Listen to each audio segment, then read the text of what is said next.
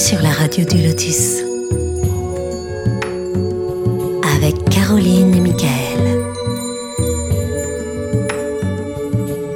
La radio du Lotus, on l'écoute partout dans le monde. Bienvenue sur la radio du Lotus, comme chaque mardi, notre étude spirit en compagnie de Charles Kempf. Bonsoir Charles. Bonsoir Caroline. Bonsoir, ravi de t'avoir parmi nous. C'est moi qui vous remercie pour cette occasion. Merci. Alors, je suis également avec Michael. Bonsoir Michael. Toujours voilà. Bonsoir Caroline et, et, bonsoir à tous. Voilà. Merci beaucoup encore une fois pour l'émission euh, de Charles. Et également Daniel. Bonsoir à tous. Bonsoir. Bonsoir Charles. Bonsoir Caroline. Bonsoir Daniel. bonsoir Michael. Ok. Donc ce soir, nous allons revenir sur le chapitre 17 intitulé Soyez parfaits qui fait partie du livre L'Évangile selon le spiritisme d'Alan Kardec.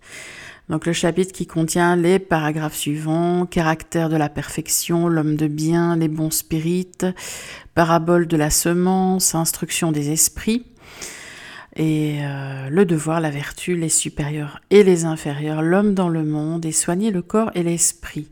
Voilà. Alors, on rappelle aux auditeurs qu'ils peuvent nous rejoindre en ce moment en direct sur le chat tlk.io slash radio du lotus pour poser leurs questions directement à Charles ou sur l'email contact lotus.fr tout simplement. Et vous retrouvez la radio du lotus aussi et plus, plus de 700 émissions maintenant euh, en podcast sur différentes plateformes comme Deezer, Spotify, euh, podcast.fr entre autres. Donc n'hésitez pas non plus à écouter la radio et jeter un œil sur l'agenda pour connaître les prochaines émissions sur le site www.laradiodulotus.fr. Voilà. Alors, avant de commencer le sujet du jour, comme chaque semaine, on a reçu quelques questions d'auditeurs. Donc, elles sont assez longues. Hein. donc, euh, voilà, je préviens. Alors, euh... faut, faut, la, faut se concentrer. C'est vrai qu'elles sont très longues les questions, c'est pas évident. C'est très bien, hein, c'est super d'avoir posé les questions, les amis. Au contraire, on est là pour ça. Mais peut-être que pour les prochaines, il faudra te l'envoyer, Charles, à toi, pour que tu puisses ou le lire en même temps que Caro, je sais pas, parce que c'est vrai que pour se concentrer, c'est peut-être pas simple pour tout le monde. Mais on va, on va essayer.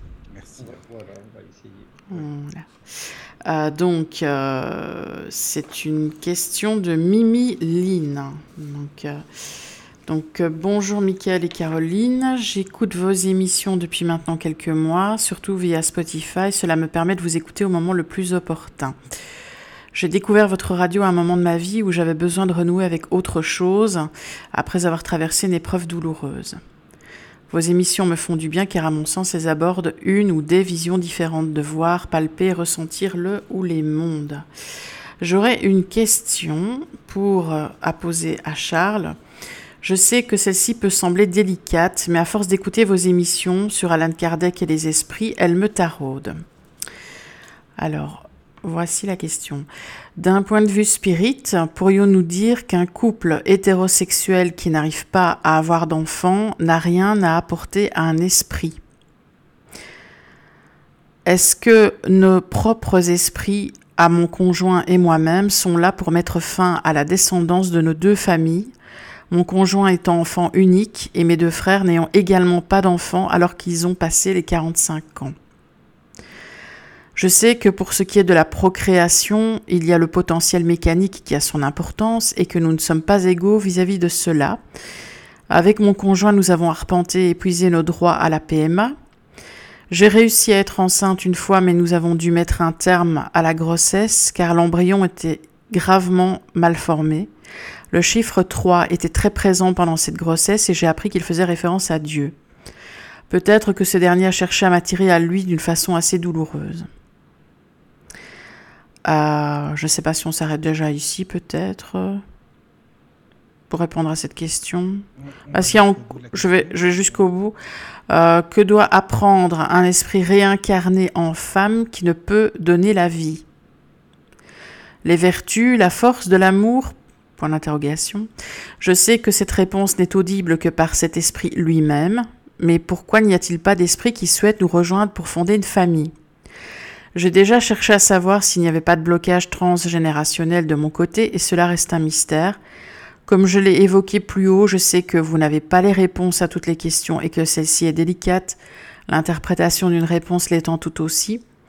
Je vous remercie pour l'éventuel retour que vous pourrez me faire et termine par une autre question. Ben déjà, on va peut-être répondre à la première. Voilà. Ah Oui, en fait, j'en ai relevé deux. hein. Oui, donc euh, Et- Oui. Alors, le- le- des couples qui peuvent pas avoir d'enfants, euh, ça, c'est de plus en plus fréquent hein, quand on regarde euh, les statistiques. Pas seulement ceux qui veulent pas, mais ceux qui peuvent pas. Il y a toute une série d'explications à cela, notamment bah, par les, comment on appelle ça, les, les- les polluants qu'on a dans l'air ou dans l'eau ou ailleurs, euh, qui Oui, je suis en train perturbateurs endocriniens, voilà. Voilà, c'est ça, c'est ça. hein, C'est ça, euh, qui font que ben, la, la fertilité baisse, etc. Bon, euh, voilà. Alors c'était, c'était bon, je le cache pas, hein, c'était notre cas aussi. hein, on n'a pas pu avoir d'enfants naturels. Euh, donc il faut pas se culpabiliser par rapport à ça. C'est pas une mission pour arrêter une lignée sur une famille, même si bon, c'est vrai que euh, il y a des noms de famille comme ça qui, comment dire, euh, au moins sur une branche qui s'arrête. hein. Mais bon, l'important n'est pas là. Alors après, si vraiment euh, il y a la volonté d'avoir un enfant ou un esprit qui se réincarne chez nous, donc euh, d'après ce que j'ai compris de Mimi, c'est ça? Euh, oui. et euh, toutes, les, toutes les tentatives euh, qui ont, qui ont été faites, hein, y compris euh, euh, procré- euh, pro- euh, procréation assistée. Euh, voilà, donc après chaque cas est un cas, hein, c'est-à-dire que euh, pourquoi est-ce qu'il n'y a pas pu y avoir euh, de- de grossesse entre guillemets naturelle? C'est très certainement, bon, les perturbateurs endo- endocriniens ils aident, mais c'était très- certainement programmé comme ça pendant la naissance euh, à cause bah, de- de- d'erreurs qu'on a pu commettre dans, dans- une vie passée. hein. Si, on, souhaite vraiment avoir des enfants et qu'on ne peut pas en avoir, c'est quelque chose qui est, qui, est difficile. hein. Je, suis passé par là, donc euh, je, sais, je, je connais un peu, hein, avec mon épouse aussi. Et donc, euh, c'est- pas, disons, c'est une épreuve, comme on dit, hein, qui, est, qui est assez difficile. Alors nous, bon, quand on a vu que, ça allait pas, il n'y avait pas d'impossibilité, mais qu'il y avait euh, des choses qui allaient pas euh, de, chaque côté, hein, euh, ben on s'est dit, bon, on va faire une démarche pour l'adoption. hein. donc c'est parce qu'à l'époque, c'est vrai qu'il y a il y a 25 ans ou il y a 30 ans, quand on a commencé à réfléchir à ça, il n'y avait pas trop encore de ces techniques euh, euh, qu'on peut avoir aujourd'hui, alors que l'adoption, bon, ça se pratiquait quand même assez facilement. En plus, euh, comme on a vécu au Brésil, on a vu le nombre d'enfants abandonnés et tout, et donc c'est vraiment quelque chose qui qu'on a fait vraiment avec un désir de, voilà, d'aider un enfant. Bon, on ne veut pas en avoir, bah tant pis. Euh, on va essayer d'aider un enfant ou un esprit hein, en, l'adoptant. Et donc, euh, on a effectivement reçu, alors plus vite qu'on ne le pensait, puisqu'on pensait aller en chercher au Brésil, et finalement, on en a eu en France, hein, qui est né sous X, et donc euh, qui, aujourd'hui a, je compte, 26 ans, et qui, qui- est toujours avec nous. Voilà, ça s'est passé comme toute éducation, je sais, rien n'est jamais vraiment complètement parfait. hein, Il y a toujours un peu de difficultés qui se présentent euh, ici ou là.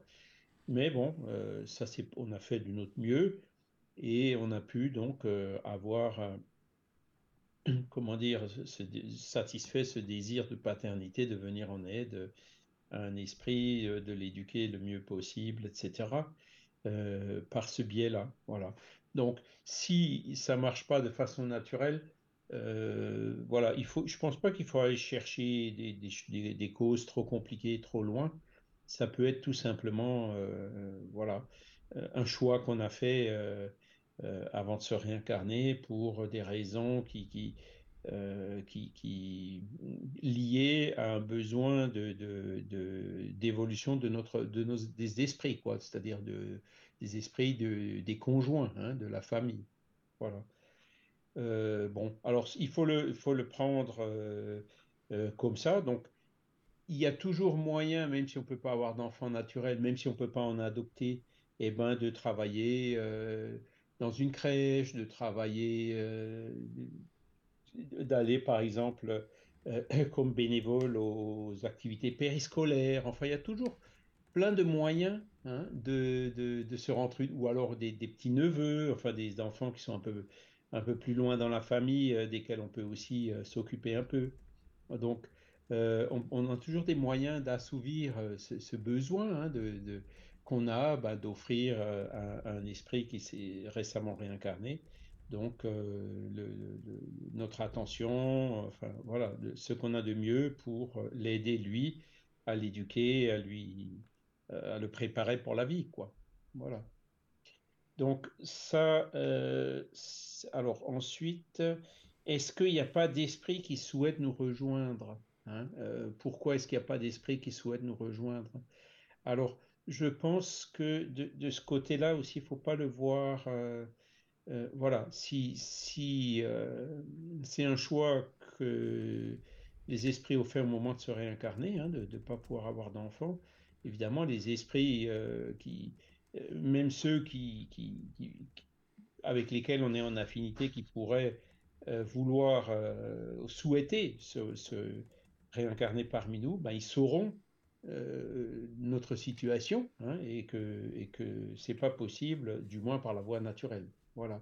Donc ils seront tout à fait au courant et Ensuite, euh, ben, ce qu'on ne peut pas faire dans une vie, euh, on, a, on a plein d'autres vies pour pouvoir le faire. Hein. Donc là aussi, il ne faut pas le prendre non plus comme euh, une punition, comme quelque chose de négatif. Hein. Il faut le prendre comme, eh ben, disons, un problème qu'on a, mais qui doit servir à nous débarrasser d'un défaut, à, valoriser euh, mieux euh, les choses. Hein. On a peut-être négligé euh, l'éducation dans une vie passée ou quelque chose comme ça. Il peut y avoir plein de, raisons qui font que, en se réincarnant, on ait pu choisir ce genre d'épreuve. Voilà. Alors après, évidemment, chaque cas est un cas. Ce que je dis là, ce sont des conditions générales. Et donc, voilà, ça ne s'applique pas forcément et systématiquement à tout le monde, puisque tous les cas peuvent en fait être différents. Mhm. D'accord. Bah, merci beaucoup. Euh, donc, il y avait encore euh, des questions. Euh, savez-vous s'il existe des activités liées au spirit dans le Haut-Rhin? J'ai découvert il y a peu les conférences du Cercle Spirit Alan Kardec de Belfort, mais n'ai pas encore trouvé de regroupement ou activité plus locale.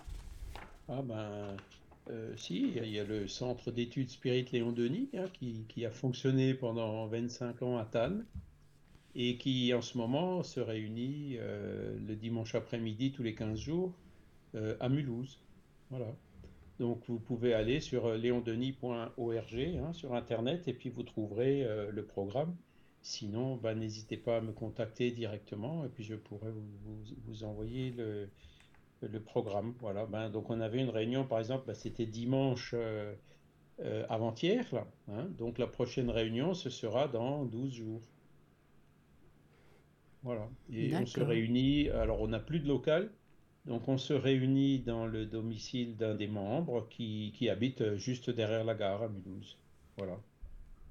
Donc, ça, c'est pour le Haut-Rhin. Pour le Bas-Rhin, euh, il y a aussi un, un groupe dans la région de Strasbourg. Voilà, si ça peut intéresser la personne.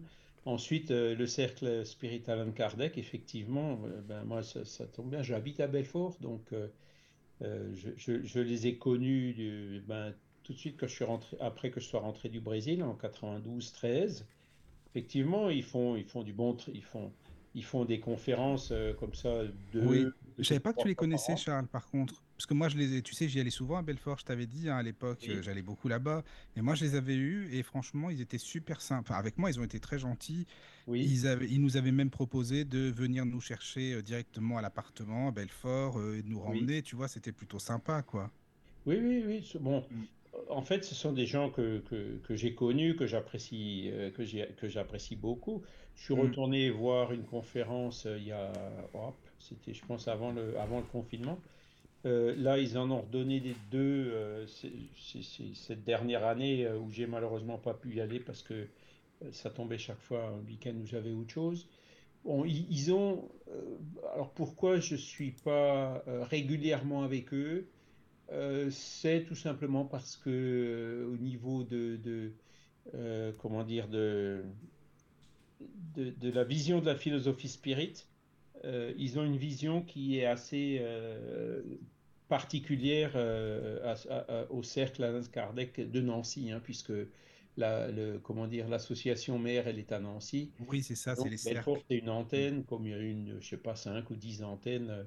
Donc, eux, c'est spiritisme.com, Ah oui, c'est ça. site internet. ça. Et donc là, vous retrouverez. euh, là. Voilà, alors je, je- je- si vous, si vous voulez y aller, allez-y. hein. Euh, voilà, mais bon, euh, comment dire au niveau de, de, de, l'antenne de Belfort, la dernière fois que je suis allé les voir, euh, ben, j'ai vu qu'en fait, ils étaient toujours encore euh, un peu sur une ligne ou une interprétation que, voilà, que je, je pense qu'ils ont peut-être, voilà, moi je, moi je comprends Kardec un peu différemment d'eux, quoi, pour le dire comme ça, quoi. Par Oui, exemple, oui, oui, ben, l'évangile selon le spiritisme, ils, ils en parlent pas trop, quoi. Hein, c'est, Oui, que- c'est vrai qu'ils parlent moins de Jésus, par exemple, dans ce groupe-là. Ouais, Voilà, voilà. C'est-à-dire, euh, ils sont euh, très laïques, Oui, c'est ça. mais euh, donc euh, c'est là où il faut trouver le juste milieu. hein. Donc moi, je suis pas religieux non plus, hein, euh, mais tout en admettant que dans le spiritisme, l'essentiel, ce sont les enseignements moraux, hein, ceux dont on a parlé, par exemple, la semaine dernière ou même les semaines d'avant, hein, dont on va encore parler aujourd'hui. C'est l'essentiel. Mais euh, disons, il faut comprendre cette morale de Kardec comme une morale euh, universelle et neutre. Si Kardec cite beaucoup Jésus, s'il a écrit ce livre, L'Évangile selon le spiritisme, hein, dont le titre peut parfois effrayer, voire rebuter certaines personnes, euh, c'est pas du tout euh, dans un esprit euh, de, religion traditionnelle, du tout. hein. Ce que Kardec est allé chercher dans Jésus, c'est justement cette morale universelle qu'il a enseignée et qu'on retrouve dans toutes les religions du monde, pratiquement, hein, que, ce soit l'islam, l'hindouisme, le bouddhisme. voilà la base des enseignements moraux que- que- qu'a laissé Jésus dans les évangiles, et c'est ça qui, a intéressé Kardec et qu'il a repris dans ce livre, hein, les explications des maximes morales du Christ selon le spiritisme, hein, c'est le sous-titre du livre. hein. Euh, c'est ça qui l'intéresse. Le reste, après, tout ce qui est religieux, dogmatique, euh, les religions traditionnelles, euh, le spiritisme s'en occupe pas du tout. Le spiritisme est, entre guillemets laïque, mais euh, reconnaît cette morale. Alors que dans ce cercle-là, ben, j'ai trouvé que euh, bon, qu'il il- il rejetait tellement fort la religion qu'en fait, euh, il rejette un peu la morale qui va avec, quoi. hein. Alors, bon, c'est mon appréciation. Je pense qu'ils ont quand même pas mal évolué euh, depuis 25 ans que je les connais, hein, puisque c'est un groupe qui existe. Bah oui. Moi, je, je pense que c'est 35 bien ans, pour pas commencer. euh, Je préfère Charles. Oui, vas-y. Je, je disais, je pense que c'est quand même bien ce groupe euh, pour commencer, tu vois, parce que ça donne une idée quand même. euh, Oui, euh, oui, oui. Tu, tu vois. Oui, oui, oui, oui. Moi, je. Bon, après, chacun son truc, hein, comme on dit. Puis c'est bien de faire plusieurs groupes parce qu'on voit ce qui nous convient ou pas, justement. Plusieurs styles de groupes, euh, selon notre sensibilité aussi, tu vois. Je le, moi, je le vois comme ça parce que dans chaque groupe spirit, c'est différent. De toute façon, j'ai fait plusieurs centres spirit et ça n'avait rien à voir l'un avec l'autre. C'est ça, voilà. Alors après, Le bon, fait euh, d'avoir des différentes réflexions de, de soi pour, Oui, c'est ça, pour quoi. choisir après, quoi. C'est c'est ça qui. C'est Mhm. vrai. c'est- Mais bon, moi, C'est pas plus- c'est plus mal, ont- quoi.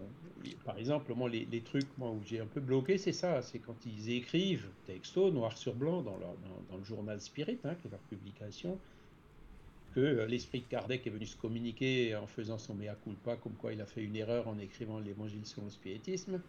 Bon, là, franchement, je pense que c'est pas l'esprit de Kardec qui a écrit ça. hein. Donc, euh, voilà, c'est- là où ils vont parfois un petit peu loin. Cela dit, euh, ce sont, ce sont comment dire, il y, a, des gens qui sont très sérieux, qui font des études très sérieuses, et, bon, voilà, si, si moi j'hésite pas à dire, allez-y, hein. mais bon, voilà, en étant prévenu, par exemple, bah, de cette interprétation qu'ils peuvent avoir. Hein, euh, pour, euh, mais sinon, pour le reste, euh, voilà, ils parlent de réincarnation, ils parlent de médiumnité, ils parlent de plein de choses. La médiumnité, d'ailleurs, aussi, à un moment, ils écrivaient dans leur journal, et puis c'est là où j'avais vu leur responsable, Jacques Pécat, je lui avais dit, mais comment ça se fait que tu écris ça? Il écrivait en fait que en France, il n'y a, a pas de médium ailleurs que dans notre groupe. Alors, je lui dis, mais. Ah oui, quand même. Ça? Ah oui. voir au moins chez les autres. Hein? Ah oui, quand même. Non, mais là, je comprends. Voilà. C'est vrai que si tu lui as dit, c'est bien, oui, quand même. Parce que là... Ah, je lui ai dit, quoi. Et il m'a dit, non, ce sont les esprits qui nous l'ont dit. J'ai dit, ah oui, ah bah... faut pas toujours croire tout ce que les esprits vous disent, vous voyez. Ah, c'est pas mal, ça, par contre. Au moins... Juste. Alors, je ne vais pas les dénigrer non plus, hein, parce que ce sont des gens bien, ce sont des gens. Voilà. Mais bon, il y, a deux, trois petites choses comme ça où. Non, mais c'est bien. Sur lesquelles, moi, j'ai pas, eu le... pas accroché, quoi. Au contraire, ça m'a ça m'a plutôt fait fuir euh, que mmh. voilà. Non, mais après pour euh, voilà pour quel test hein, C'est euh, comment elle s'appelle la personne qui a envoyé Excuse-moi, Mi, Mimiline. Mimiline, oui, il faut essayer Mimiline et puis voilà quoi. Voilà, si vous voulez y aller, mmh. allez-y. Si vous voulez venir au, groupe de, de, à une des réunions à Mulhouse, là, bah, pareil, vous serez la bienvenue. Ah bah voilà, c'est ça. Strasbourg aussi, je connais les gens. Hein, c'est groupe d'études spirit euh, de Strasbourg. Hein, vous trouverez aussi sur Internet. ouais, tu les connais en plus, c'est bien ça. Hmm. Oui, oui. Euh, alors, ils font des réunions euh, virtuelles depuis le Covid. Et là, ils sont en train. Je les ai vus, je les ai rencontrés il y a dix jours, là, quand j'étais à Strasbourg. pas dimanche passé, le dimanche d'avant. Et ils vont reprendre des réunions présentielles aussi. Mais qui est-ce qui s'occupe de ça? Je sais pas là-bas. À Strasbourg? Oui. Ah ben, il y a c'est, des membres du groupe, quoi. Il y en a un qui s'appelle Georges, l'autre s'appelle Fernanda. Euh. D'accord, non mais je les connais pas moi alors. D'accord. Voilà. Bon. Ok. Alors, euh, ben, toujours de Mimiline, c'est une question pour Michael. donc, euh, elle demande donc de plus, je me suis toujours demandé comment Michael en est venu au spiritisme. Pour ce qui est de Caroline, j'ai écouté ses émissions en tant qu'invité. Ah bah, Alors. Il y en a plein de. D'ailleurs, même Charles, toi, tu avais écouté l'émission de Caroline aussi en tant qu'invité. Oui, oui. oui. Il y en a plusieurs qui sont super sympas des émissions aussi. Il faudrait qu'elle vienne plus aussi en tant qu'invité, Caro, parce que ça serait bien. Elle a plein de choses à dire aussi, hein, c'est pour ça. Euh, bah moi, le spiritisme, je l'ai connu en 2004 euh, parce que j'étais sur Internet, je fouinais, puis je lisais à l'époque, je ne sais pas si tu connais Charles, les lettres humites. Les humeaux, les humites euh, seraient des ovnis, des extraterrestres qui viendraient de la planète oui. Humeau, enfin voilà. Et, euh, et, je lisais, puis dans l'une des lettres, bon, enfin après, il faut fouiller, hein, je ne vais pas expliquer ce que c'est que les humites. En plus, j'avais fait une émission là-dessus il y a longtemps. Mais dans une lettre, il avait marqué Nous sommes d'accord avec les spirites à propos de tel sujet. Et je dis Mais c'est quoi les spirites? Je connaissais pas du tout, j'avais jamais entendu ce mot-là. J'ai cherché spirit, puis je suis tombé sur le centre spirit lyonnais, et puis plein de bouquins. Euh, sur internet justement sur leur centre parce qu'il y a tous les bouquins d'Alan Kardec, de Léon Denis et, puis voilà j'ai lu euh, à fond, j'étais vraiment bien dedans. Puis après, j'ai écrit à des personnes euh, qui s'occupent de groupes spirit et autres, de responsables spirit. Et puis c'est comme ça que ça a commencé. Voilà, voilà. Pour la réponse. on bien. avait aussi chez les spirites ben, notre ami Luc, hein, qui, a aussi donné ah une interview il n'y a pas longtemps. Oui, c'est vrai. Bah, c'est lui que j'ai connu d'ailleurs. Voilà, qui, qui, mm. qui, nous a stimulé à travailler, à faire notamment les, comment dire, euh, les donneurs de voix pour avoir euh, ah, les, livres, de Kardec en audio et toutes ces choses. Ah oui, c'est parti de lui à la base. qui ont été prises grâce à lui. Oui, oui, oui, c'est vrai, c'est vrai qu'on était à fond là-dedans, c'est sûr, c'est vrai. Voilà, mais je ne sais pas s'il y a. Ben... Le centre de bronze, je l'ai connu en même temps que quand je suis rentré du Brésil, là, début des années 80. Ah, tu l'as connu aussi Oui, oui, oui. oui donc là-bas, je me retrouvais plus, tu vois, je me retrouvais davantage que euh, chez les frères euh, qui se réunissaient ici à Belfort ou leur maison mère à Nancy. Ouais, c'est différent. Ils ont aussi quelque part une approche un peu commerciale, quoi. C'est-à-dire, oui, oui, oui, oui, il, y a, il, y a, des médiums qui sont euh, permanents, donc rémunérés par le groupe, et ça, c'est aussi quelque chose qui m'embête un peu. Voilà, c'est, voilà. Sinon, euh, voilà, ils sont. J'ai vu aussi une, euh, un documentaire qui a été fait il n'y a pas longtemps. Alors, je me souviens plus si c'est sur le site de l'INRES ou si c'est sorti sur une autre plateforme où donc il y avait un certain nombre de, de, de spirites qui étaient interviewés, hein, dont, euh, dont, justement Jacques Pécat. Et donc c'était, c'est sorti il y a à peu près un, peut-être deux ans, hein, deux ans et demi. Oui, oui, Euh, oui. et, et là j'ai vu, euh, tiens, bah, il a pas mal changé depuis que je l'ai connu en- il y a Mais 30 tu ans. vois. Voilà. D'accord. Bon, bah, c'est bien. Écoute, hein. c'est bien, c'est bien. D'accord. Bon, Euh, alors sur mieux, le, mieux, hein, voilà. oui. sur le chat, il y a Nicolas qui demande euh, Bonjour Charles, pourquoi il est plusieurs organismes nationaux comme l'USFF Quelles sont les différences? Oui, alors raison, ben, voilà. Donc ça, je pense que j'y ai déjà répondu une fois, mais bon, je peux y répondre. En fait, euh, c'est vrai qu'en France, il y a cinq fédérations, hein, cinq. Donc il y a l'USFF, la nouvelle. hein. Il y a une USFF, l'ancienne, qui n'a jamais été dissoute. hein. Il y a euh, la Fédération Spirit française, à laquelle je participais, mais euh, dont je me suis retiré. euh, on est toujours encore membre. hein, euh, le, groupe dans lequel je travaille, qui est le Centre Léon Denis, hein, on était membre de l'USFF, l'ancienne. On était membre du Conseil Spirit français, qui est redevenu l'USFF. On est membre de la Fédération Spirit française. On est même membre de l'Union Spirit belge.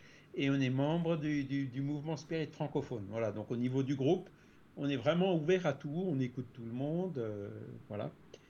Euh, enfin, tous peut-être pas. Donc, on n'est pas membre, par exemple, du cercle Spirit Alan Kardec de Nancy, hein, euh, qui est aussi quelque part un organisme national, hein, puisqu'il est structuré sous forme d'une maison mère et d'antenne, hein, pour les raisons que je vous ai déjà indiquées. Et, il y en a le cinquième, donc, c'est l'Union Spirit de France, qui est l'ancienne Union Spirit française euh, créée par Jean Meyer en 1919, hein, donc elle est plus que centenaire, celle-là qui, a été rebaptisé USF-IPES, hein, qui se réunit rue Jean-Jacques Rousseau à Paris, et qui aujourd'hui, euh, a été, enfin, qui récemment a été renommé euh, et s'appelle maintenant Union Spirit de France. Donc, vous voyez, rien qu'en France, vous avez cinq euh, organismes nationaux. Et là, je suis en train de faire une recherche sur le mouvement Spirit en Belgique. Eh ben, des organismes nationaux, il y en a au moins une dizaine qui se sont faits, qui ont été éteints, qui sont revenus, etc. En fait, comment dire, le spiritisme, il a pour un, des principes fondamentaux de la philosophie spirit, c'est la loi de liberté.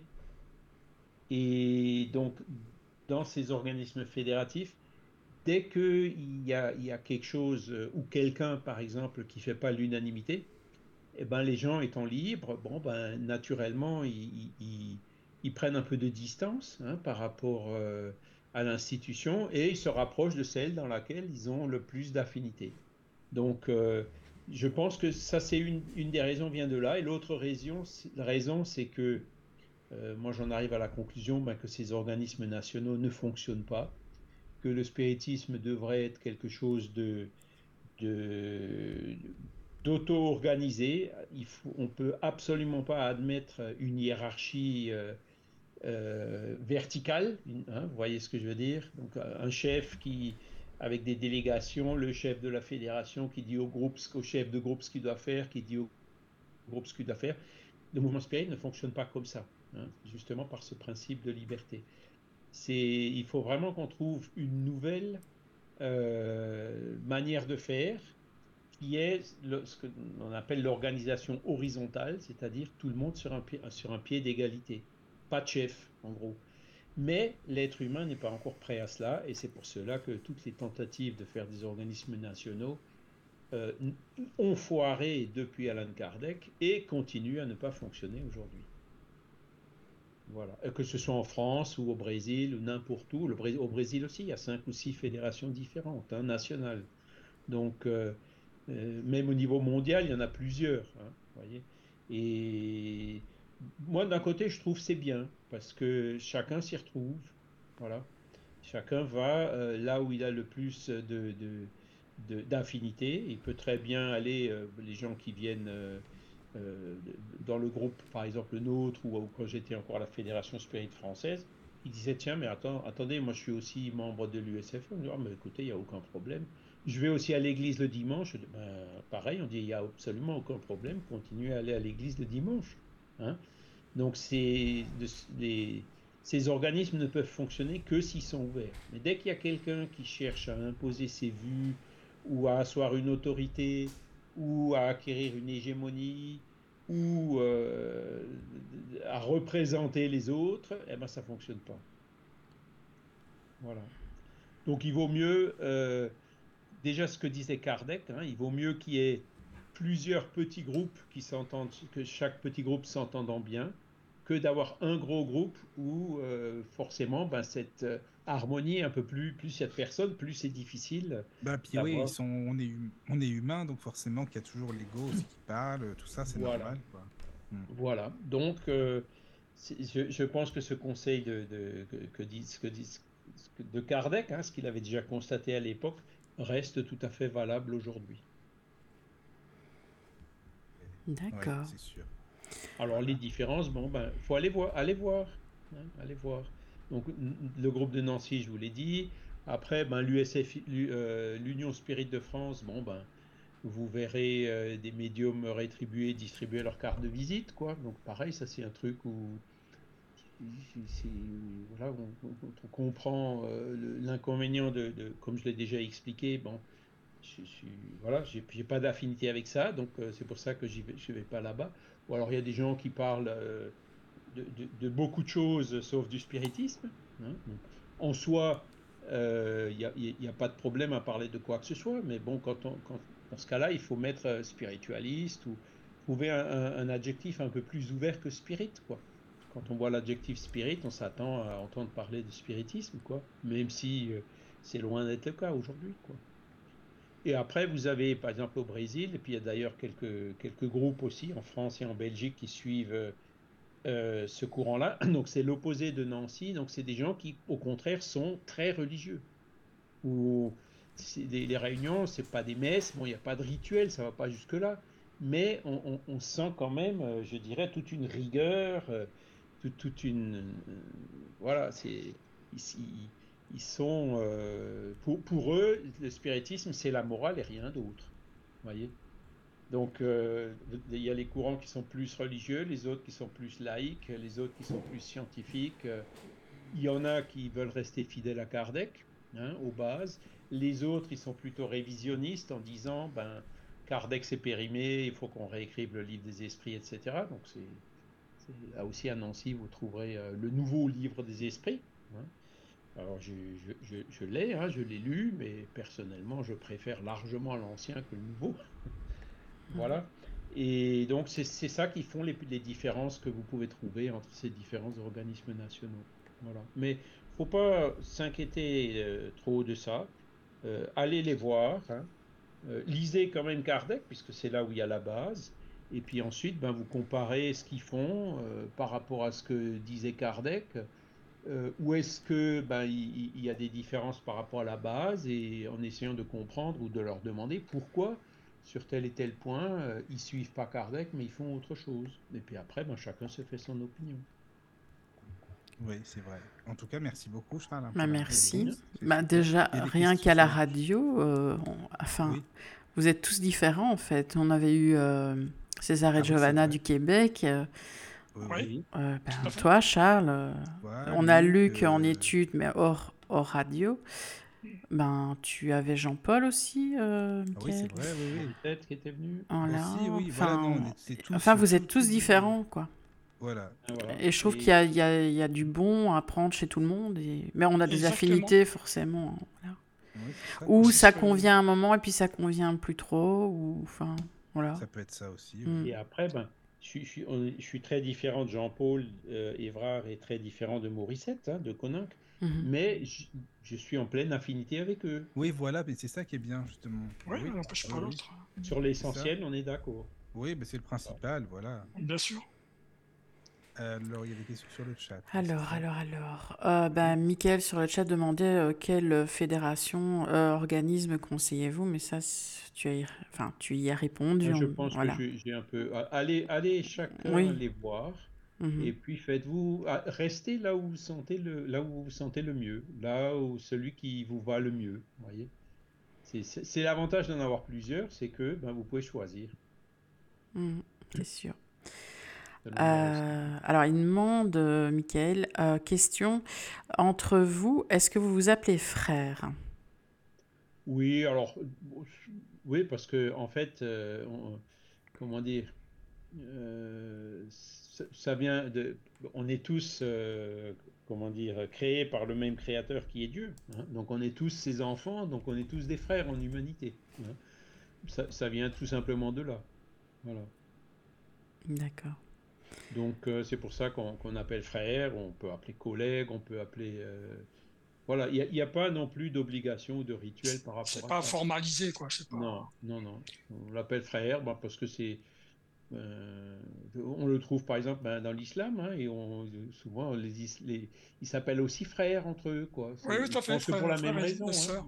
Oui, oui, tout à fait. C'est une appellation qui, je trouve, plutôt sympa. Quoi, hein. Hum. Parce que ça appelle la fraternité. La fraternité, c'est se, se, considérer tous comme des frères et pas comme des étrangers. Quoi. C'est juste. Ah, Michael demande est-ce que c'est une confrérie? Alors, qu'est-ce que c'est qu'une confrérie? Alors, attendez, je vais regarder quand même. Je, je, ne pense pas, mais je vais quand même vérifier le sens non plus, hein, confrérie. Oui, oui il vaut mieux parce que. Euh, ouais, Pas comme les francs-maçons et tout ça. Non, mais il a raison de Alors, poser. Oui, oui, tout à fait. Compagnie de personnes associées pour quelque objet. Bon, alors mm. dans ce sens-là, oui, on est une compagnie de personnes associées pour euh, étudier euh, le spiritisme euh, que nous a légué Alan Kardec. D'accord? Donc dans ce cas-là, si on prend ça comme définition, oui, on, est, une confrérie. D'accord? Après, bon, les confréries des... Alors il donne des exemples. Hein.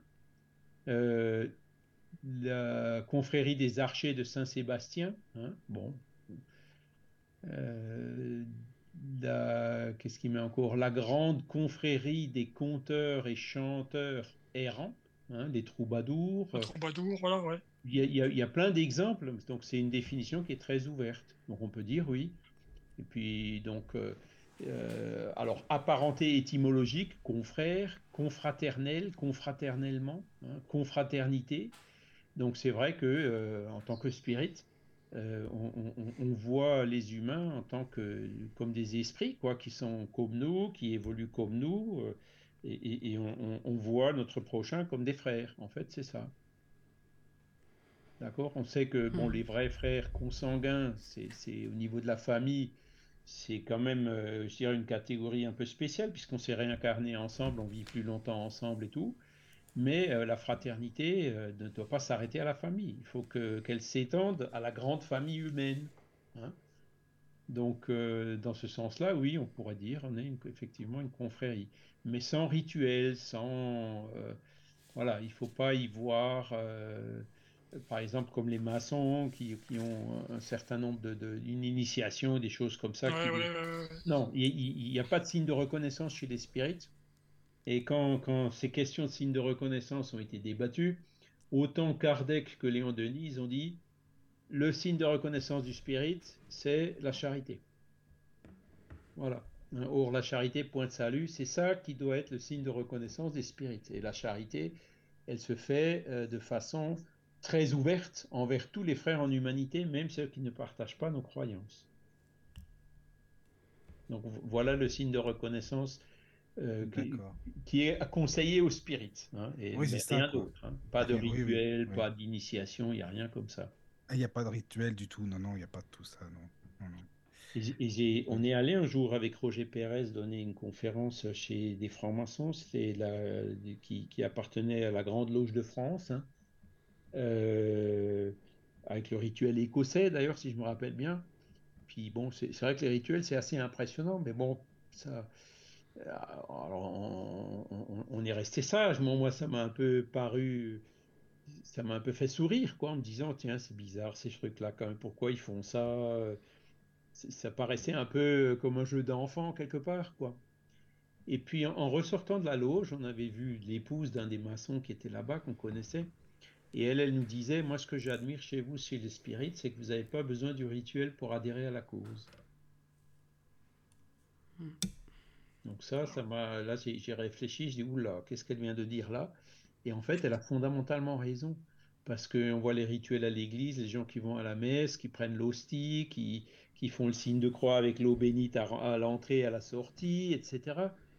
Euh, ils ont besoin de, ça pour, pour euh, se sentir euh, partie de la, communauté, si j'ose dire. Hein. Ils, mhm. ont besoin du rituel, et le rituel est justement fait pour ça. Hein. Et bien les spirites, non, non, non nous, on, on comprend, Hein, donc Kardec explique, Léon Denis explique, il n'y a rien qui est imposé. C'est expliqué en des termes qui sont tout à fait compréhensibles, même sans être un intellectuel hors pair.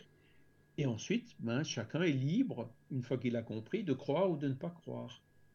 Voilà. Et donc, celui qui est spirit, il, est spirit parce qu'il a compris, parce qu'il souhaite euh, effectivement euh, ben, c'est quelque chose qui lui a fait du bien, il souhaite le partager avec d'autres, etc. Hein. Euh, ça s'arrête là, quoi. Il n'y a pas. C'est, le, le, signe de reconnaissance, c'est la charité, full stop. Il n'y a pas besoin de rituel. D'accord. Il y a Nicolas, par contre, qui écrit un truc. Euh, oui. Son message, il est intéressant. Charles, tu diras. Tu peux répondre. Donc, Nicolas dit Je trouve que le système de formation de l'USFF est assez intéressant. Je suis adhérent. Et je fais partie du centre Waterloo, je ne sais pas si je prononce bien. Waterloo. qui est affilié au FSF. À la Fédération Spirit Française. Ben, c'est bien. Donc, si le système de formation convient, euh, effectivement, euh, faut, faut, pas hésiter à y aller. Il y a beaucoup de personnes qui, hein, nous, on, donne aussi des cours le dimanche matin, entre autres, hein, sur la philosophie, et on est en plein dans les lois morales en ce moment d'ailleurs. C'est dimanche matin à 8h sur Zoom. Hein. ça fait partie de la Fédération Spirit Française, FSF, et aussi du LMSF, le mouvement Spirit euh, francophone, donc euh, qui est une association belge, mais qui, qui, a pour membres des groupes français, luxembourgeois, euh, francophones, quoi. Hein, voilà. Et bon, euh, il y a pas mal de personnes qui participent euh, au cours de, la, à ce cours-là, qui participent aussi en parallèle au cours de l'USFF. Donc c'est bien. Voilà. Si vous vous y retrouvez, surtout n'arrêtez pas, continuez. Ouais, c'est vrai, tu as raison, c'est important. Voilà. Je ne sais pas s'il y a d'autres questions. Alors, parce que là, c'est vrai que. Vas-y, Il y a d'autres questions. Donc, il y a une question de François. Donc, euh, bonsoir François. Alors, qui demande euh, Personnellement, après mon décès, j'aurais aimé être véritablement enterré. Pour des raisons légales évidentes, ce n'est pas possible, mais comme je n'ai pas envie que mon corps physique se décompose dans un caveau en béton, j'envisage la crémation. À part un délai nécessaire pour que l'âme se détache complètement de l'enveloppe corporelle, y a-t-il d'autres prérequis à respecter Et quelle est la position des esprits par rapport à la crémation? Alors, ben, là c'est pareil. Hein. Une fois qu'on a, une fois qu'on s'est dégagé du corps physique, on le rend à la nature. Hein. Donc, euh, de laisser un, délai un délai minimum, ça c'est tout à fait légitime. Il faut laisser à l'âme le temps de se détacher de son corps. Hein. Alors ça, ça peut par ailleurs poser un problème parce qu'on sait que dans certains cas, euh, le temps du dégagement, il est très très long. Il est beaucoup plus long que le temps euh, qu'on voit généralement d'une semaine ou peut-être un peu plus entre la mort et la crémation. D'accord? Donc euh, il y, a des cas où effectivement l'acte de crémation peut intervenir alors que l'esprit n'est pas encore tout à fait dégagé de son corps. Et ben, les quelques témoignages qu'on a pu avoir par rapport à cela, c'est que ben, l'esprit et le Père Esprit s'en ressentent. Hein. Il y en a même qui vont un peu plus loin jusqu'à dire que, euh, je ne sais pas si vous avez déjà entendu parler de cas de combustion spontanée.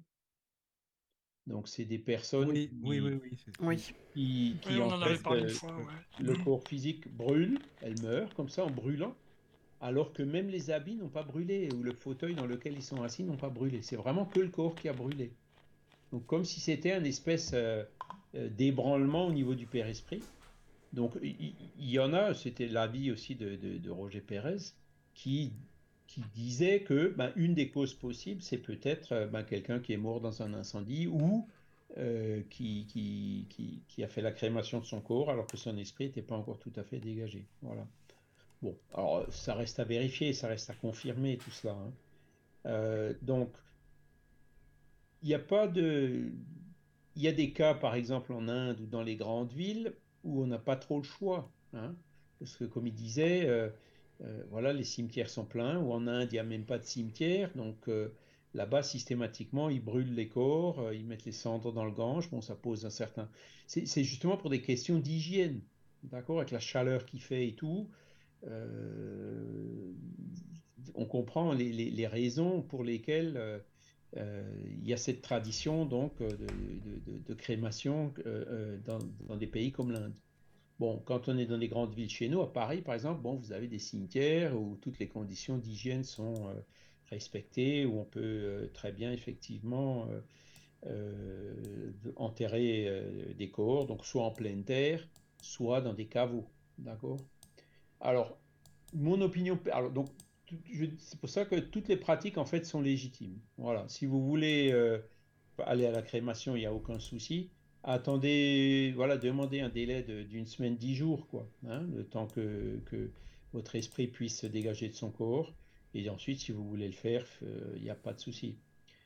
Mon opinion personnelle à moi, euh, en tant que je, le vois d'un aspect un peu plus technique ou disons scientifique ou disons même chimique, euh, le corps humain, il y a 70% d'eau, ça brûle pas bien. Hein. Donc pour le brûler, on est obligé de mettre du gaz ou du fuel. D'accord? Donc ça fait du gaz à effet de serre. Hein.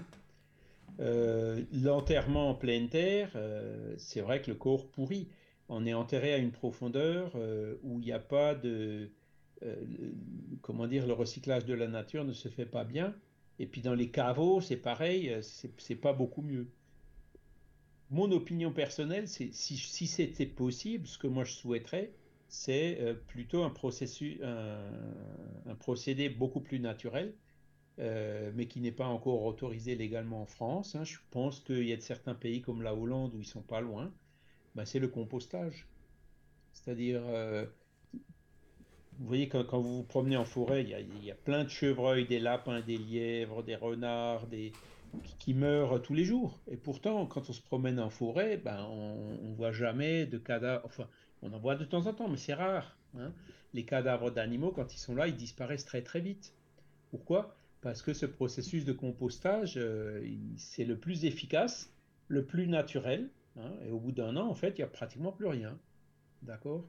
Le problème, c'est que euh, ben, là aussi, hein, si une personne, par exemple, a des épidémies ou vous voyez, il faut qu'il y ait des conditions euh, qui, respectent l'hygiène et la sécurité euh, au niveau bactériologique, au niveau sanitaire, hein, mais aussi au niveau ben, de, comment dire, des personnes qui pourraient être tentées d'y aller pour récupérer des dents en or, tout ce genre de choses. Hein. Voyez mmh. Donc, ben, une fois que ces problèmes-là sont, seront résolus, le, meilleur système, ce serait, euh, à mon sens, celui du compostage. C'est celui qui respecte le plus la nature. Voilà. Mais sinon, après, euh, si on m'enterre, je ne ferai pas la tête pour ça. Hein. C'est secondaire, en fait. Hein. Le corps physique, une fois qu'on l'a quitté, on l'a quitté, on n'en a vraiment plus besoin. Il vaut mieux mm. En faire le meilleur usage, le plus naturel possible. Et à mon sens, ben, ce serait le compostage. D'accord. D'accord. Bon. Ben, merci pour Alors, euh, il y a une autre question de François qui dit Lors d'une précédente émission, Charles avait fait état d'une étude en cours menée à l'échelle mondiale par différents groupes spirites sur le lien entre le processus d'incarnation et l'épigénétique. Au vu de l'enjeu majeur et révolutionnaire que pourrait démontrer une telle étude, Charles peut-il nous dire ce qu'il en est de son avancée? Alors, euh, ben, je peux en parler un petit peu. Donc, le projet n'a pas encore, enfin, le projet a démarré euh, dans sa phase préparatoire. Hein. Donc, il y a une équipe qui s'est mise en place. Il y a un logiciel qui va être utilisé parce qu'on est obligé, ils sont obligés d'utiliser les logiciels euh, respecter toute la méthodologie qui, est nécessaire aujourd'hui, hein, les méthodologies en double aveugle avec les calculs statistiques et tout ce qui va avec. Hein. Donc, euh, ils en sont à cette phase de, euh, comment dire, d'ajustement du logiciel. Hein, c'est les informations que j'en ai. Et il devrait assez rapidement maintenant, peut-être encore cette année ou sinon l'année prochaine, commencer la phase expérimentale, c'est-à-dire commencer à poser un certain nombre de questions, enfin des questions qui vont être distribuées à, plusieurs groupes indépendants qui ne se connaissent pas dans le monde entier. Hein, euh, pour leur demander euh, des réponses en accord avec le protocole euh, qui aura été défini. D'accord? Donc voilà, le projet avance. Le but, c'est de, de, de, voir avec les esprits si, sur un certain nombre de questions qui n'avaient pas été traitées à l'époque de Kardec et qui n'ont pas été traitées entre deux, mais sur lesquelles on sent bien qu'il y a un lien, une composante spirituelle qui, qui, est importante ou influente, donc de, solliciter euh, de la part des esprits. Voilà, maintenant qu'on a des conditions de comprendre un peu mieux, un peu plus de choses, est-ce que les esprits sont prêts à venir euh, compléter certains enseignements qui, n'avaient pas pu apporter à l'époque euh, de Kardec? Hein? Donc le, but de ce projet, c'est vraiment ça. Mais, de mon côté, je serai attentif à, à, à ces voilà. résultats. Hein. Ça, c'est comme toi. Hein. Alors, je pense qu'il n'y aura pas de publication avant, voilà, le temps qu'ils mettent euh, le logiciel en route, qu'ils commencent à poser des questions, il y, a, il y, a, toute la phase d'analyse derrière et tout. Ça va mettre minimum un an avant qu'il y ait des choses qui soient publiables. Et si, ça se passe bien. Hein. Donc, il euh, ne faut pas s'attendre à des résultats immédiats. Hein, ça... C'est sûr. À l'époque de Kardec, bon, les choses sont allées vite. C'était quand même des circonstances exceptionnelles. C'était le début. Hein. Euh, aujourd'hui, avec Internet, euh, les copier-coller, euh, les, recherches de Google, l'intelligence artificielle, ChatGPT j'en passe, il faut être beaucoup plus prudent quand on fait ce genre de choses. Hmm. Et voilà, donc c'est pour ça que le projet commence. il y a une équipe assez sérieuse de gens qui sont très compétents qui travaillent dessus. Et euh, moi-même, bah, je, suis un peu à, la disposition pour collaborer.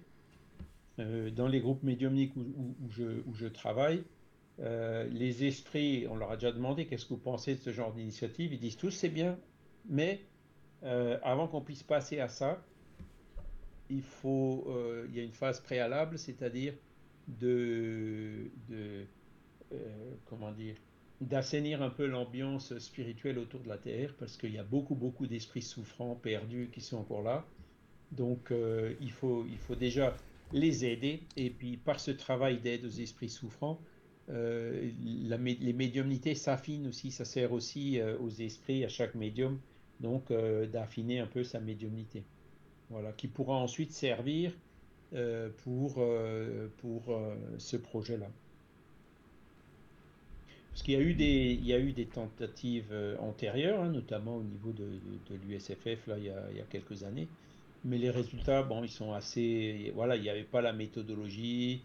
Euh, les questions qui étaient posées, c'était des questions. Euh, comment dire Je ne veux pas dire des questions qui avaient déjà été répondues, mais. Qui, voilà, enfin, l'épigénétique, par exemple, bon, c'est quand même, ça va beaucoup plus loin que le genre de questions qu'il posait, quoi.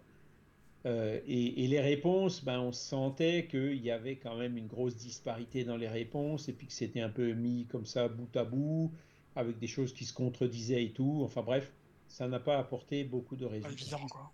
Voilà, voilà. Et pourquoi? Parce qu'il manquait de méthodologie. Donc là, on verra avec la méthodologie, est-ce que ce sera suffisant? Je l'espère, hein, j'y crois. Donc, euh, mmh.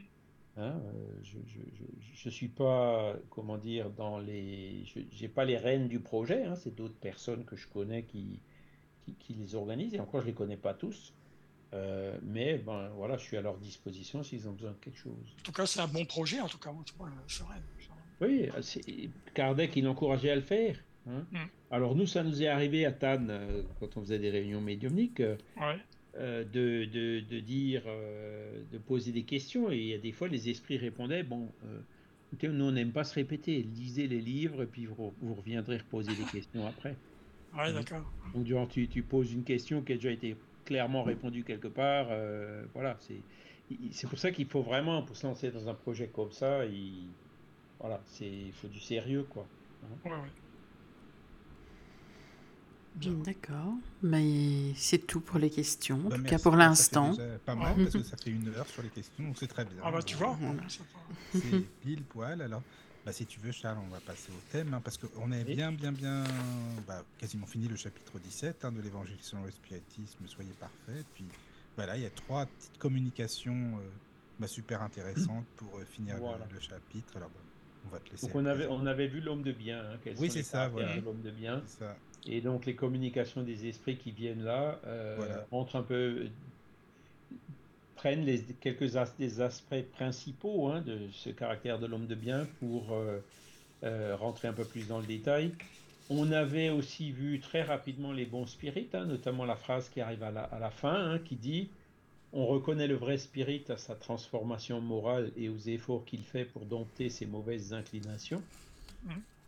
Donc ça c'est un conseil pour euh, euh, Nicolas ou, quelqu'un ou Michael hein, qui, veulent chercher. Ben, quand vous avez un spirit devant vous, euh, essayez de le reconnaître à ça. Hein. Est-ce qu'il fait vraiment Est-ce que, est que il, travaille à sa transformation morale et est-ce qu'il fait des efforts pour dompter ses, ses mauvaises inclinations, c'est-à-dire ses défauts, parce qu'on en a tous. Hein. on est, si on est sur la terre, c'est qu'on n'est pas parfait. Et si vous pensez qu'en trouvant un spirit, vous devez trouver un saint ou quelqu'un qui est parfait, pareil, c'est une erreur. Hein. Les spirites sont des gens qui sont imparfaits comme n'importe qui d'autre, ils n'ont aucun privilège, ils ont des défauts, ils traînent des boulets, mais euh, on les reconnaît parce qu'ils font un effort euh, pour, euh, pour s'améliorer. Voilà. Donc c'est ça qui est l'essentiel. Hein. Après, ben, donc, les esprits reviennent un peu plus dans le détail euh, sur différents sujets. Donc le premier sujet, c'est le, le, devoir. Alors le devoir, ben, j'ai fait comme tout à l'heure avec euh, la confrérie. Hein. Quelle est la définition euh, du mot devoir hein? Donc quand on va regarder le dictionnaire, on nous dit le devoir, donc c'est ce à quoi on est obligé par la raison, virgule, par la morale, virgule, par la loi, virgule, par sa condition, virgule, par la bienséance, virgule, etc. Donc c'est ce à quoi on est obligé, c'est-à-dire ce euh, on, est obligé, euh, voilà, c'est, on parle vraiment ici du, obligé dans le sens d'obligation. C'est des choses qu'il faut qu'il faut qu'on fasse. C'est des choses de base qu'il faut qu'on fasse. Oui. Oui, oui.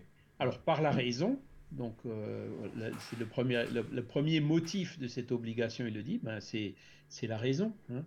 Une fois qu'on a compris quelque chose, une fois qu'on a compris que quelque chose est bien ou quelque chose est mal, euh, euh, voilà, ben, le, comme le devoir nous oblige donc à le faire si c'est bien et à ne pas le faire si, si, si ça porte préjudice. Hein. Donc la raison, par exemple, on dit, ben, voilà, il y a des choses qui euh, améliorent la santé, il y a des choses qui, euh, euh, au contraire, portent préjudice à la santé. D'accord? À partir du moment où on l'a compris, bon, ben, on a le devoir de faire ce qui est bon pour la santé et d'éviter ou, d'arrêter ce qui n'est pas bon pour la santé. D'accord? Donc ça, mhm. c'est par la raison. Hein. Ensuite, par la morale, alors la morale, là, on touche à, euh, un, sujet un peu plus délicat. La, morale euh, a une définition aussi différente euh, selon les gens. Hein. La morale pour le spirit, ben, c'est une morale universelle hein, qu'on retrouve partout. La morale pour le spirit, c'est pas ce qui est écrit dans le livre des esprits. Hein la morale, c'est-à-dire le bien ou le mal, hein, puisque c'est essentiellement ça la, morale. Euh, pour le spirit, le bien, c'est tout ce qui est en harmonie avec les lois de la nature, et le mal, tout ce qui est en disharmonie avec les lois de la nature. Donc le référentiel, c'est pas Kardec. Hein, le référentiel, c'est la nature. Donc vous voyez que c'est un référentiel qui est neutre et universel. Oui, ah bah là c'est vrai que c'est universel. C'est pas Kardec qui a dit bah c'est comme ça, il faut que ce soit comme ci, comme ça, c'est sûr. Voilà. Et donc euh, les lois de la nature sont les mêmes pour tout le monde, hein, qu'on habite, qu'on soit français, chinois, euh, euh, coréen du Nord ou voilà, qu'on habite d'un côté ou de l'autre côté de la terre, les, lois de la nature sont les mêmes, d'accord? Elles s'appliquent à tout le monde. Hein. On, est, on est tous égaux devant ces lois de la nature, puisqu'elles s'appliquent à tout le monde. Et donc cette morale universelle, c'est pareil, elle s'applique à tout le monde, elle est admise par tout le monde. Et on la retrouve donc euh, ben, dans les évangiles, hein, comme on en a parlé tout à l'heure, on la retrouve aussi dans le Coran, dans les Védas, dans, euh, dans le bouddhisme, chez Confucius, enfin voilà, dans, dans, tous les courants religieux, on retrouve les mêmes enseignements. Hein, je vous avais dit, hein, la dernière fois, je crois que j'avais même lu euh, ce qu'avait dit une sœur australienne là par rapport à faites aux autres ce que vous voudriez que les autres fassent pour vous. Ah oui. Hein, on, l'a retrouvé dans, dans 6 ou 7 ou 8 euh, religions différentes, c'était pratiquement la même chose. Ouais, c'est ça, c'est les mots qui sont différents, mais c'est la même chose, quoi. Voilà, voilà. L'idée, on la retrouve un peu partout. Oui, c'est ça. Hein. Et donc ça, ça prouve bien que euh, ben, tous ces Bouddha, Krishna, Jésus, Mahomet, enfin tous ces grands révélateurs euh, sont tous venus d'une même équipe spirituelle pour dire la même chose bien que sous, dans une langue différente, sous des formes différentes, adaptées à l'époque différente où ils sont venus et tout, mais quand on va chercher vraiment le fond de l'idée, on retrouve la même chose partout. Donc voilà, voilà la morale. Et donc à partir du moment où on a compris cette morale, ben, on a aussi un devoir, d'accord? On est aussi obligé, hein, c'est aussi quelque chose euh, à quoi on est obligé, hein, donc ça fait partie du devoir. Oui, oui, oui. D'accord? Ensuite, par la loi, bon là c'est plus simple à comprendre. Hein. La loi dit que bon ben il faut qu'on respecte la loi, c'est un devoir, d'accord? C'est plus simple à comprendre celui-là parce qu'on est dans les lois humaines là. Oui, hein. c'est ça. Mais c'est le même principe. Hein. Ensuite, il y a par sa condition. Alors là, ben c'est peut-être un peu plus flou parce que la condition, qu'est-ce que ça peut vouloir dire condition? C'est la situation. On a une condition de, par exemple, moi, ce que je dirais, c'est là-dedans, ce que je mettrais là-dedans, c'est euh, l'opposé de faites ce que je dis, mais ne faites pas ce que je fais. Quelqu'un qui est euh, le spirit, on a dit, ben, il fait des efforts pour, pour devenir meilleur. Donc, ça veut dire que quelque part, euh, il faut que lui-même, il applique cette morale spirit à lui-même. Hein. Donc, dans sa condition de spirit, il est encore plus tenu en tant que devoir de mettre euh, la philosophie euh, en pratique et de donner l'exemple. D'accord? C'est pareil pour un religieux, hein, dans, sa condition de religieux, il est censé appliquer euh, les préceptes de sa religion. D'accord? Hein? Donc c'est mhm. comme ça que je comprends cette condition. par la bienséance, alors la bienséance, bon, ben c'est euh, quelque chose qui, c'est plutôt des habitudes sociales, etc., de se serrer la main, de se dire bonjour, euh, etc. Hein. C'est un petit peu plus soft aussi, mais bon, euh, ça fait partie aussi donc de, des devoirs qu'on peut avoir. Donc, donc, voilà la définition du mot devoir. Alors il y a bien sûr différents exemples. Hein. voilà, il y a des devoirs aussi, c'est des exercices scolaires, mais ça c'est un sens un peu différent. Hein. Euh, voilà. Et donc, euh, dans l'instruction des esprits, quand l'esprit euh, Lazare nous parle du devoir, hein, donc c'est le chapitre 17, item 7, hein, il, commence en nous disant le devoir est l'obligation morale. Donc lui, il va directement faire le lien. Donc, vous voyez, ce à quoi on est obligé par la morale. Hein? Donc lui, il dit le devoir et l'obligation morale. Donc on est en plein dans la définition. Hein? Sauf que lui, mhm. alors il va pas par la raison, il y va par la morale, quoi. C'est-à-dire que euh, il, va à ce qui est peut-être euh, le plus essentiel pour lui. D'accord? Ensuite, il dit vis-à-vis de soi d'abord et des autres ensuite. Donc lui, il dit euh, le code de la route, on est obligé de le respecter pour pas créer des accidents, pour pas mettre la vie des autres en danger. Hein. Mais là, il dit au point de vue moral, hein, c'est un devoir qu'on a vis-à-vis de soi, c'est-à-dire que euh, on a ce devoir d'appliquer cette morale euh, qu'on a, a, comprise, euh, hein, sur nous-mêmes, d'accord? Et vis-à-vis des autres ensuite, d'accord? Donc, il insiste en disant que l'essentiel, hein, si, c'est ce que je répète un peu toujours, euh, le, si on veut changer le monde, le moyen le plus rapide et le plus efficace, c'est déjà de se changer soi-même. Donc il faut toujours s'appliquer ces principes moraux à soi d'abord, avant de chercher à les imposer aux autres. D'accord? Puisque on peut pas, par exemple, personne ne peut pardonner à la place d'un autre. Personne ne peut imposer à quelqu'un de pardonner à quelqu'un d'autre. Il n'y a que chacun qui peut pardonner. On est bien d'accord. Hein? Et eh ben donc c'est ça, le devoir, c'est l'obligation morale vis-à-vis de soi d'abord. Voilà. Il continue en disant le devoir est la loi de la vie. Hein. Il se retrouve dans les plus infimes détails aussi bien que dans les actes élevés. Donc les devoirs, faut pas seulement penser que c'est des choses importantes. Les devoirs, c'est toute une série de petites choses. Hein. Je veux parler ici que du devoir moral et non celui qu'imposent les professions. Donc euh, il y a aussi donc euh, ben, quand on parlait tout à l'heure par sa condition, hein, donc euh, certaines professions imposent aussi des devoirs. Hein. Devoirs au niveau de la protection personnelle, devoirs au niveau de, l'éthique qu'on peut avoir dans une protection, devoir au niveau de la qualité de ce qu'on produit, euh, devoir au niveau de, je sais pas moi, du rendement qu'on applique, etc. Hein. Donc euh, là, il parle du devoir moral hein, qui, selon lui, est, encore une fois le plus important. D'accord? Alors il dit que dans l'ordre des sentiments, le devoir est très difficile à remplir, Hein, parce qu'il se trouve en antagonisme avec les séductions de l'intérêt et du cœur. Alors euh, voilà, donc qu'est-ce qui nous bloque?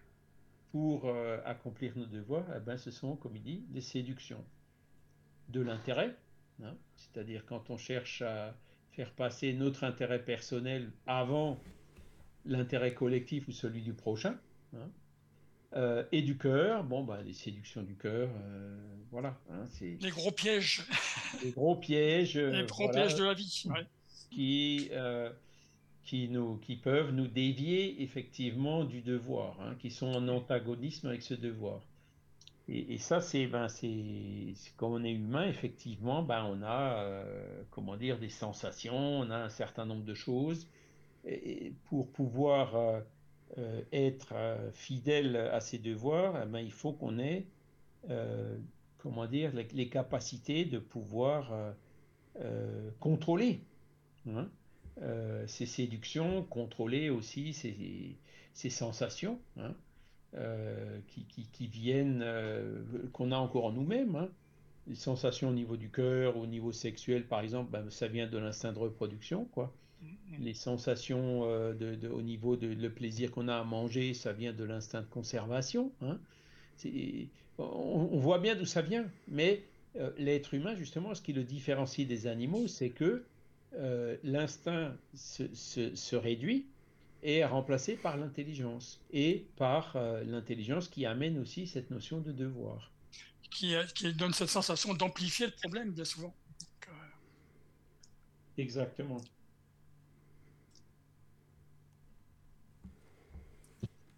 Voilà. Euh, donc, à partir de là, euh, il, pour illustrer un peu mieux, il dit Ces victoires n'ont pas de témoins et ces défaites n'ont pas de répression.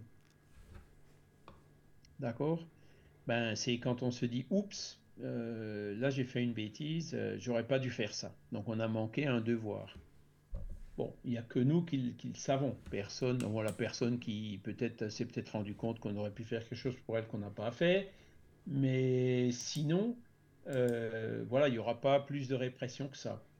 Et les victoires du genre, oh punaise, là j'ai vraiment fait un super truc, je suis vraiment content d'avoir fait ça, ma conscience vraiment me fait sentir que j'ai fait quelque chose de bien. Euh, donc là, euh, la victoire, elle, est vraiment en nous-mêmes. Hein. Il n'y a que nous qui avons cette, la conscience qui nous parle comme ça. Il n'y a pas de témoin. D'accord? Donc en gros, le devoir, c'est pas quelque chose pour se faire mousser. Hein. C'est quelque chose vraiment d'intime en nous-mêmes. D'accord? Et euh, ce devoir intime en nous-mêmes, donc, de l'homme, est abandonné à son libre arbitre. D'accord? On a si on n'avait pas le, libre arbitre, hein, on n'aurait pas la responsabilité. Mais euh, ce qui est beau justement dans le devoir, c'est que ça dépend de notre libre arbitre, d'utiliser ce libre arbitre dans le sens du bien, dans le sens de respecter ce devoir. D'accord? Et si on arrive à faire ça, eh ben là, on a vraiment, ben, on, est, on est, je dirais, sur la bonne voie au niveau de l'évolution, hein, clairement. D'accord? Par contre, euh, le libre arbitre, ben, si on sait que quelque chose n'est pas bien et que malgré ça on continue à le faire, hmm, hein, comme euh, j'en parle souvent, là on n'aura pas beaucoup d'excuses. Et il nous dit d'ailleurs, l'aiguillon de la conscience, cette gardienne de la probité intérieure, l'avertit et le soutient, mais elle demeure souvent impuissante devant les sophismes de la passion. Voilà, c'est-à-dire que en plus, pour nous aider euh, à aller dans ce sens d'accomplir nos devoirs, on a l'aiguillon de la conscience. Hein, je vous disais tout à l'heure, euh, on a bonne conscience après avoir fait quelque chose de bien, et on a mauvaise conscience après avoir fait quelque chose de mal. Mm-hmm. Mais ça, c'est pour ceux qui écoutent leur conscience. Hein, parce qu'il y a des gens qui sont, comme on dit, inconscients, donc qui n'écoutent pas la conscience. Hein. Euh, et donc Lazare nous dit, la conscience est souvent impuissante devant les sophismes de la passion. Alors les passions, ça revient avec les séductions de l'intérêt du cœur qu'on a vu tout à l'heure, hein. l'argent, les choses matérielles, etc. Hein. Euh, et les sophismes. Alors le sophisme, c'est euh, comment dire un raisonnement juste, mais qui est basé sur euh, un point de départ qui est faux et donc qui arrive forcément à un résultat faux. Mais comme le, comme le, raisonnement est juste, on ne se rend pas toujours compte, hein, on, peut se laisser bercer, on peut tomber dans l'illusion que le raisonnement est juste et donc il faut le suivre. Mais en fait, comme il part d'une prémisse qui est fausse, même en étant juste, on arrive à quelque chose qui est faux. Hein. Et donc, euh, pour justifier la passion, alors quelle qu'elle soit, hein, euh, boisson, euh, je sais pas moi, les voyages, euh, la, le luxe, euh, la consommation, euh, le sexe, et on peut en citer plein d'autres. Hein. Il y a 36 raisons, bon, bon, bon raisonnement hein, des sophismes qui justifient toutes ces passions. Et c'est ça que, qui parfois fait que euh, ben, il y a des gens qui sont inconscients, on connaît en quelque sorte aveuglés hein, par ces passions et par ces sophismes, et qu'on n'écoute plus notre conscience, qui pourtant euh, est toujours là pour nous faire sentir si on a fait quelque chose de bien ou de pas bien. C'est vrai, là, le terme d'aveuglement est, important, c'est vrai. Voilà, voilà. Alors, le devoir du cœur fidèlement observé élève l'homme, mais ce devoir, comment le préciser Où commence-t-il Où s'arrête-t-il hein, La question qu'il pose. Le devoir commence précisément, et là c'est en italique, hein, le devoir commence précisément au point où vous menacez le bonheur ou le repos de votre prochain. Il se termine à la limite que vous ne voudriez pas voir franchir pour vous-même. Donc, vous voyez, comme critère pour le devoir, il met cette même phrase que Jésus nous a déjà euh, euh, dite il y a plus de 2000 ans maintenant. Hein, c'est faites aux autres ce que vous voudrez que les autres fassent pour vous. Ou votre liberté s'arrête là où elle enfreint celle du prochain. D'accord? Eh bien, le devoir, c'est ça. Hein, le, le devoir commence au point où vous menacez le bonheur ou le repos de votre prochain donc notre devoir, c'est de préserver le bonheur ou le repos de notre prochain, de notre frère. Hein. Et il se termine à la limite que vous ne voudriez pas voir franchir pour vous-même. Voilà, c'est-à-dire que le devoir inclut aussi le fait de ne pas faire euh, aux autres ce qu'on ne voudrait pas que les autres fassent pour nous. Voilà. D'accord? Hmm, D'accord. C'est bon. Alors, dans le paragraphe suivant, il parle un peu de la douleur. Hein. Dieu a créé tous les hommes égaux pour la douleur. Petits ou grands, ignorants ou éclairés, souffrent par les mêmes causes afin que chacun juge sainement le mal qu'il peut faire. Le même critérium n'existe pas pour le bien, infiniment plus varié dans ses expressions. L'égalité devant la douleur est une sublime prévoyance de Dieu qui veut que ses enfants, instruits par l'expérience commune, ne commettent pas le mal en arguant de l'ignorance de ses effets. Donc euh, là, l'esprit présente clairement aussi la douleur comme étant un effet. Hein. donc euh, la douleur résulte de la loi de cause à effet. Hein. on se tape, euh, on fait pas attention, on se tape avec un marteau sur le doigt, l'effet, ça fait mal. Il y a la douleur, la souffrance qui vient. Donc, par là, on apprend euh, voilà, ben, que si on se tape sur le doigt avec un marteau ou si on coince le doigt dans une porte, etc., euh, ça fait mal, donc euh, il faut qu'on l'évite et donc ça nous fera réfléchir la prochaine fois à se protéger avec des gants ou à éloigner le doigt ou à faire ce qu'il faut pour pas que ça se produise. Et eh ben c'est la même chose. On, voit l'exemple que je cite souvent aussi, il faudrait que, j'en trouve d'autres, c'est le tabac hein, ou l'alcool ou les drogues. Donc le tabac, ben, à l'époque, on ne savait pas. Ben, les gens sont morts du cancer du fumeur quand même, hein, même s'ils ne savaient pas. Aujourd'hui, on sait. D'accord? Donc euh, aujourd'hui, moi je pense qu'il y a beaucoup de gens qui, ont arrêté de fumer ou qui ne fument pas parce qu'ils savent, hein, ils, ignorent plus les effets du tabac qui peut être ben, des problèmes respiratoires, euh, voire les cancers du poumon et, et de mourir plus rapidement. D'accord? Et donc la douleur, euh, il parle d'aiguillon, hein, euh, chaque fois c'est aiguillon. Hein. Euh, c'est la douleur, c'est par la douleur. En fait, on apprend, la douleur nous sert dans l'apprentissage. Hein. On voit, on peut citer plein d'exemples. Un tremblement de terre, les maisons qui s'écroulent, plein de morts, beaucoup de douleurs. Voilà. Bon, effectivement, de temps en temps, il y a des tremblements de terre. Donc, ce qui crée beaucoup de douleurs, euh, qu'est-ce qu'on pourrait faire pour éviter ça? Bon, ben voilà, il y a des constructions antisismiques, euh, il y a des zones qu'il faut éviter, euh, etc. Donc, c'est le fait qu'il y ait cette douleur, ces accidents, hein, qui font que nous poussent à réfléchir pour que on améliore nos conditions de vie ici sur la Terre. En gros, c'est ça. D'accord? Là, on voit, par exemple, ben, la pollution, hein, la pollution aux particules fines. Hein, il n'y a, pas besoin de fumer pour euh, s'encombrer les poumons, hein, on le voit bien. Bon, bah, qu'est-ce qu'on fait? Eh ben, On change les normes, on cherche d'où viennent les particules, on essaye chaque fois de trouver des solutions pour les réduire, hein, avec les filtres à particules, avec euh, euh, changer de, de, de, combustible ou autre, hein, justement pour réduire donc l'impact sur l'environnement, réduire donc euh, les douleurs qui en résultent, hein, qui peuvent être des allergies, de l'asthme, etc., comme comme comme c'est bien connu aujourd'hui. D'accord? Donc c'est encore un exemple hein, de, de, où, on se rend compte de la douleur et, la douleur qui nous touche donc euh, nous, nous fait réfléchir pour, pour voir, pour essayer d'améliorer les choses, les conditions de vie et puis pour essayer de les éviter de plus en plus. D'accord?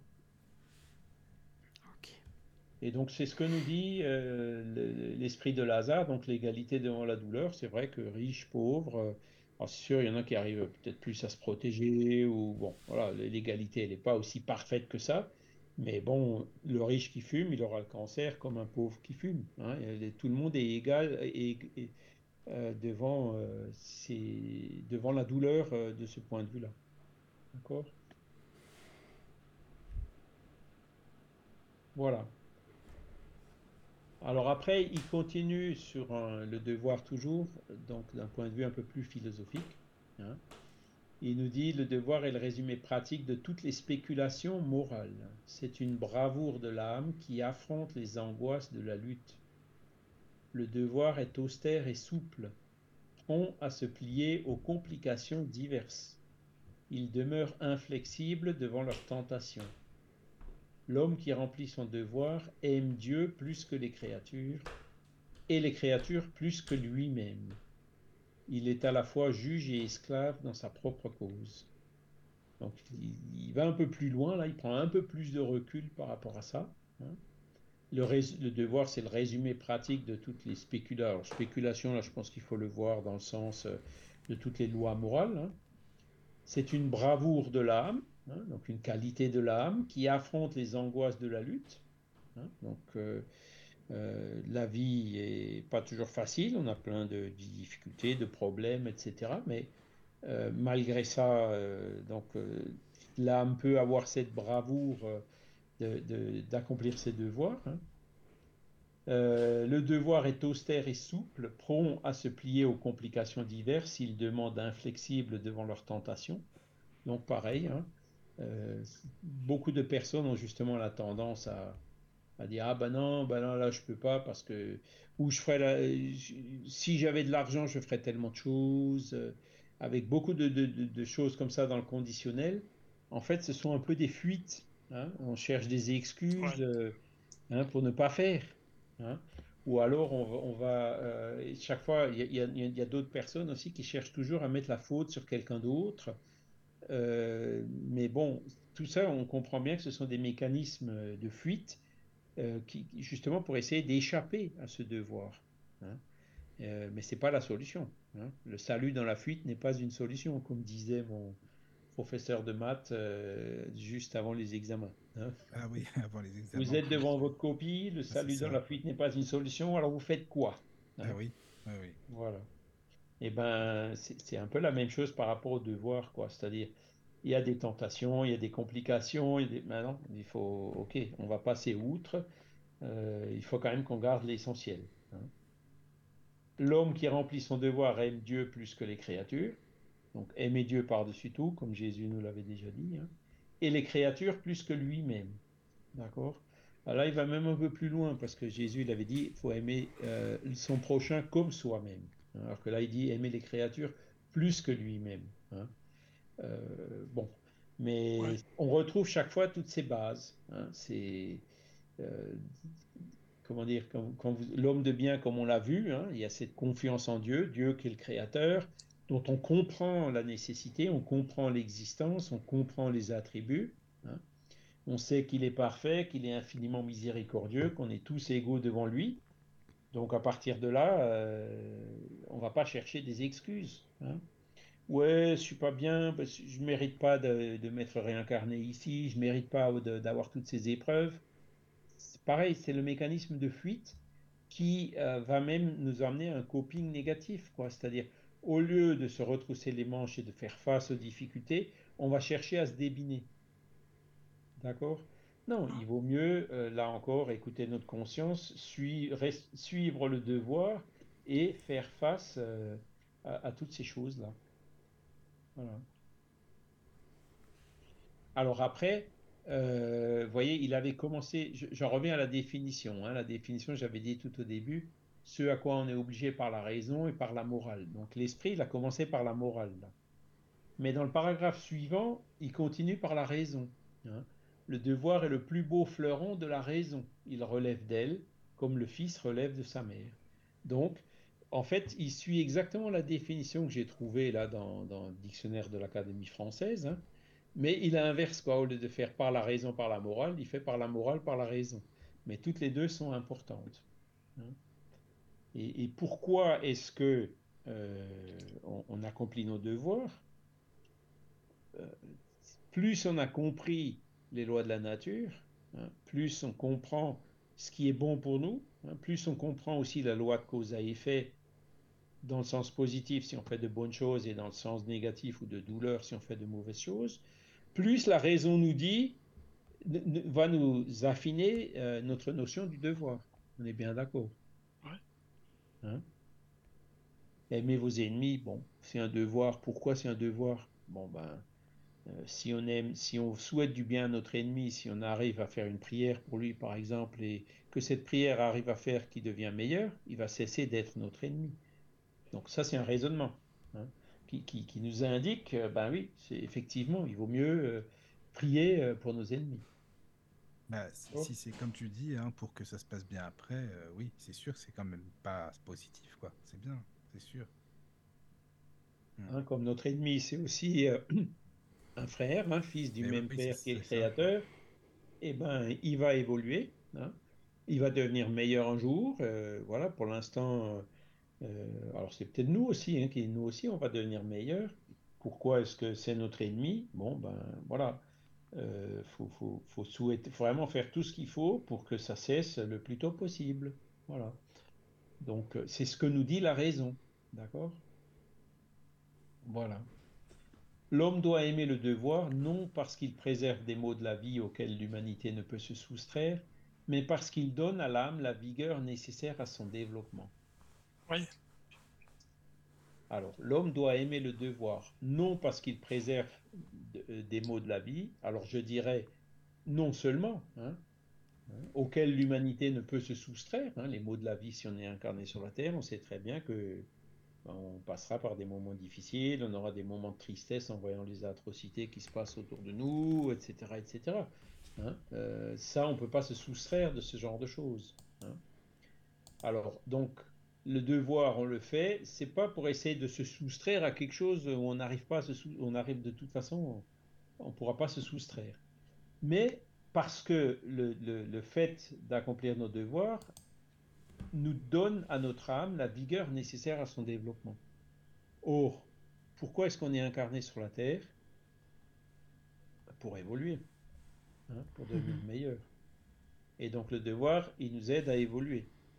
Donc euh, voilà, hein, c'est QFD. Et donc euh, c'est plus on arrive à aller dans ce sens-là, plus euh, notre âme elle sera vigoureuse et forte et, avancera donc sur son parcours évolutif. D'accord D'accord. Le devoir grandit et rayonne sous une forme plus élevée dans chacune des étapes supérieures de l'humanité, évidemment. Hein, c'est vrai que quand on voit, euh, comment dire, euh, euh, que, le bien commence à, rayonner de plus en plus, à s'imposer de plus en plus, voilà, ben ça, nous fait chaud au cœur en disant, bon, ben voilà, au moins on avance dans le bon sens. Hein. L'obligation morale ne cesse jamais de la créature à Dieu. Elle doit refléter les vertus de l'Éternel qui n'accepte pas une ébauche imparfaite parce qu'il veut que la beauté de son œuvre resplendisse devant lui. Alors c'est là où on reconnaît, bon, c'est l'esprit de Lazare, hein, euh, comment dire, dans la forme, cette phrase-là, je dirais, elle est un peu religieuse, d'accord? Parce que Dieu, lui, euh, il, il n'accepte pas une ébauche imparfaite. Bon, est-ce que Dieu n'accepte pas quelque chose? Dieu, il, nous connaît mieux que nous, hein. donc euh, il sait qu'on est imparfait et il peut pas ne, il peut pas ne pas accepter qu'on soit encore imparfait, d'accord? Donc la manière dont c'est dit dans, la forme, euh, elle n'est pas très logique, d'accord? Mais ce qu'il veut dire par là, hein, c'est que ben, Dieu qui est parfait, si nous on veut vraiment se rapprocher de lui, eh ben, il faut qu'on aille vers cette perfection aussi. Hein. et le devoir fait partie de cette perfection. C'est comme ça qu'il faut mhm. comprendre cette dernière phrase. Donc voilà pour euh, le message sur le devoir. Oui, c'est ça. Une demi-heure. Hein. C'est bien complet, en hein, vraiment, comme message. Hein. Ouais, ouais, non, c'est là où on voit. Donc, le médium, en fait, il reçoit ça d'une traite, comme ça, en quelques minutes. Oui, oui, c'est ça. Ah, pondre un texte comme ça, euh, si, si, on devait le faire euh, par soi-même, ça prendrait beaucoup plus de temps. Ça prendrait peut-être du temps déjà. Puis on n'aurait pas eu toutes les mêmes idées. Enfin, non euh. plus. Euh, parce que là, c'est concis, c'est vrai que c'est court, mais il y a tellement, tellement de choses dedans. faut dire que c'est ça aussi. Hein. Voilà. Donc on voit que c'est un esprit élevé, que c'est quelque chose de, réfléchi, de préparé, et puis de mettre comme ça d'une traite. Ah, c'est vrai. Ça peut très difficilement venir de lui-même, quoi. C'est ça. Donc ça, c'était le. Oui, c'est là que je mal à comprendre que les gens ne réfléchissent peut-être pas assez à, ce texte-là. Euh, est-ce que c'est possible de, Bien sûr qu'il y a des gens qui sont très calés euh, au niveau euh, d'écriture, mais aborder d'une manière concise, comme tant d'informations, c'est dingue. Hein, ça fait partie de, du critère que Kardec dit d'analyser les communications des esprits. Quoi. quand c'est du contenu dense, sans blabla, avec de la profondeur, de la justesse aussi, de la cohérence et de la logique, là on reconnaît que celui qui l'a écrit, euh, bon, qui s'appelle Lazare, Pierre, Paul, Jacques, peu importe, c'est un bon message, point barre. Quoi. Il n'y a pas de blabla, il n'y a pas de phrases en trop.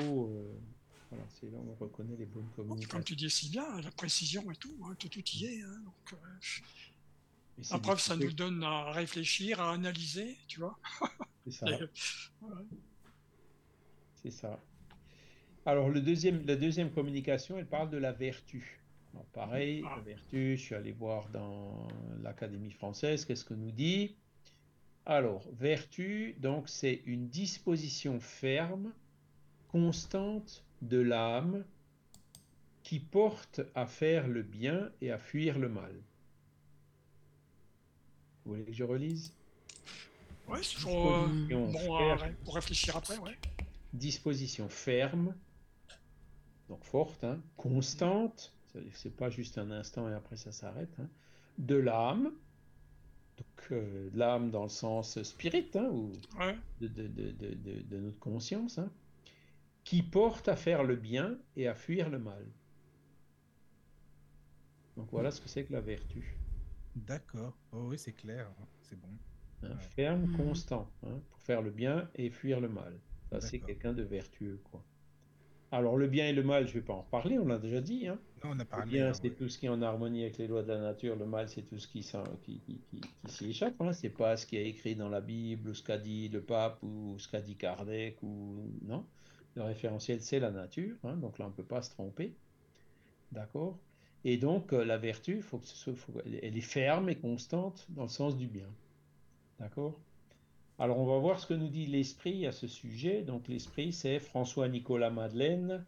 Euh, je, je- d'ailleurs, je ne peux pas vous dire qui c'était, il faudrait que je regarde. Euh, donc, euh, cet esprit qui signait comme ça. Voilà. Ah, c'est pas Alors, trois il- personnes? Je pense pas, non, non, je pense que c'est. Alors, attends, je vais. Alors, ça, j'ai pas regardé, par contre, j'aurais dû regarder. hein.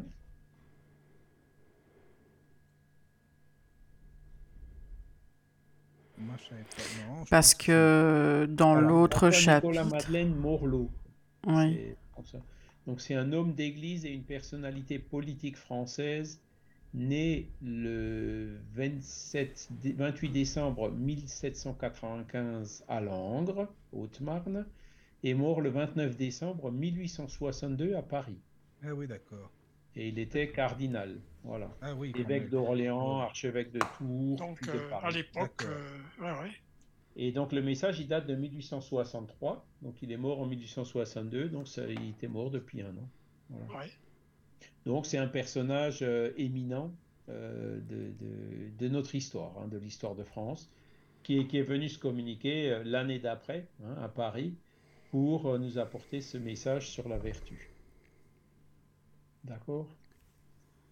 Eh bien écoutez, alors allons-y. hein. donc la vertu, à son plus haut degré, comporte l'ensemble de toutes les qualités essentielles qui constituent l'homme de bien. Alors, c'est en lien avec euh, ce qu'on a expliqué la semaine dernière. hein. Quelles sont les qualités de l'homme de bien hein. Donc, c'est ce qu'on avait vu euh, la dernière fois. Et donc, il dit, ben, la vertu, ben, ça, ça, ça comporte l'ensemble de toutes ces qualités essentielles hein, qui constituent l'homme de bien. Alors, après, il précise, être bon, charitable, laborieux, sobre, modeste. Ces qualités sont de l'homme vertueux. Alors être bon, voilà, ça, je pense que ça va de soi. hein. Charitable, ben, pratiquer la charité, hein, le fameux Voilà, on retrouve le, bienveillance, indulgence, pardon. hein. Laborieux, c'est-à-dire faire, faire des efforts, travailleur. Sobre, sobre, ben, aujourd'hui c'est extrêmement d'actualité. hein, si on veut euh, que l'humanité survive, euh, maintenant que les ressources de la planète ont montré leurs limites, on n'a pas d'autre choix que très vite, le plus vite possible, il faudrait qu'on fasse tous des efforts pour devenir beaucoup plus sobre. hein. Que ce soit au, ni- au niveau de la consommation, au niveau de l'alimentation, au niveau de plein de choses. hein. De l'impact qu'on peut avoir sur notre planète. Donc euh, la sobriété, c'est ça. hein. C'est dégager tout ce qui est superflu et se contenter de ce qui est nécessaire. Hein. Voilà. Et, et ensuite, il dit modeste. Alors la modestie, l'humilité, euh, voilà, c'est- c'est aussi une, une- une qualité fondamentale. D'accord? Malheureusement, il continue, hein, elles sont souvent accompagnées de petites infirmités morales qui les déparent et les atténuent.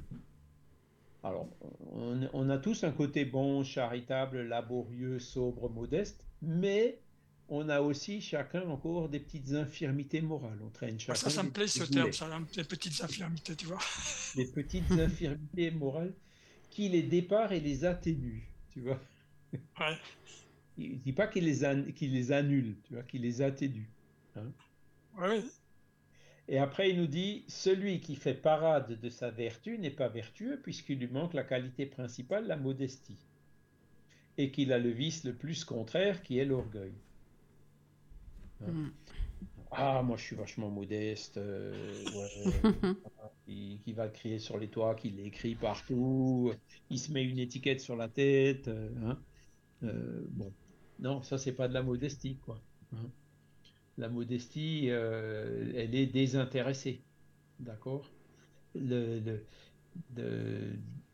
La vertu inclut la modestie, donc la vertu ne s'affiche pas sur les toits ceux qui sont vertueux, ils ne sont pas autodéclarés vertueux. Ils sont vertueux parce qu'ils donnent l'exemple par leurs actes, par leurs paroles, par tout ce qu'ils font, euh, de cette vertu.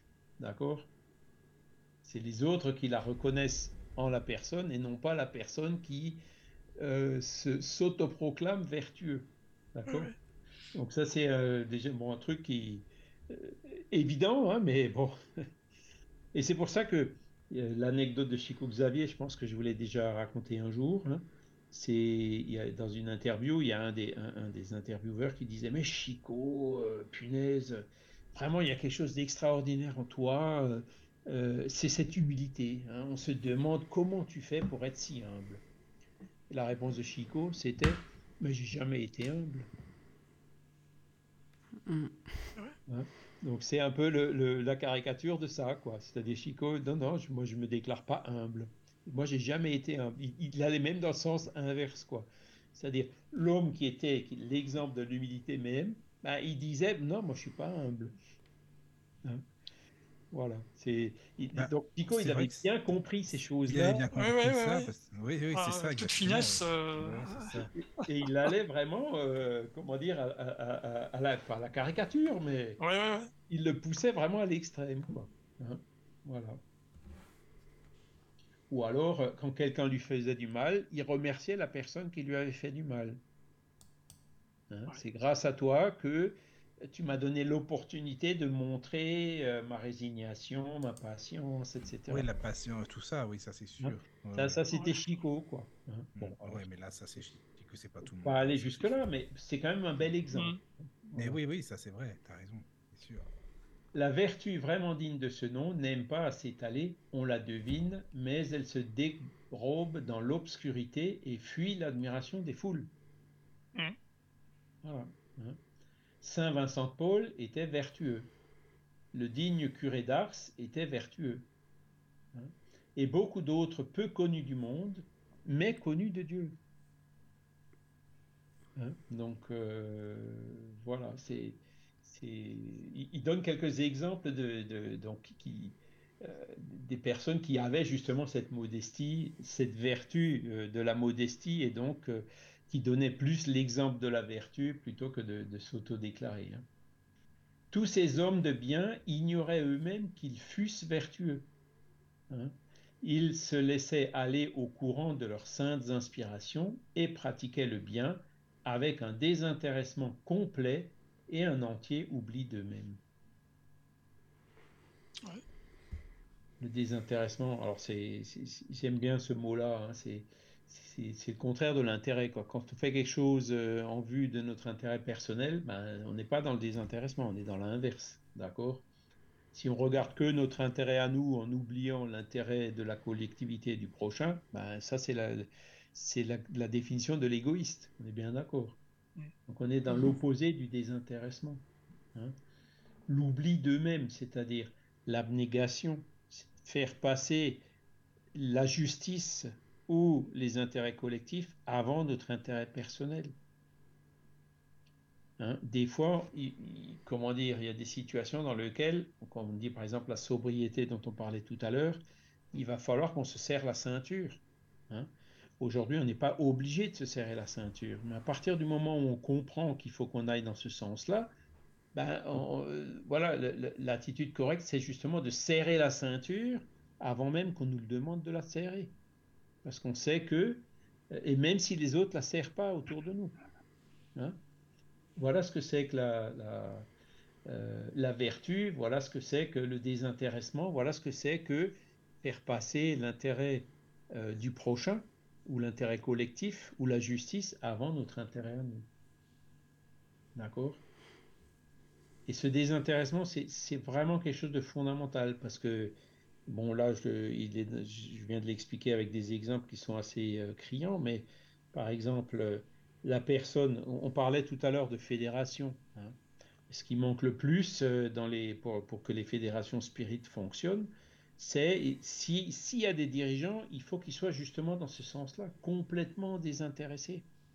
Il faut qu'ils soient là pour travailler, il ne faut pas qu'ils soient là pour commander, pour pavaner, pour apparaître, pour avoir un statut, pour chercher de la reconnaissance. Non, il faut qu'ils soient là pour bosser, hein, pour donner, pour, euh, comme je dis toujours, nettoyer les chiottes. Hein.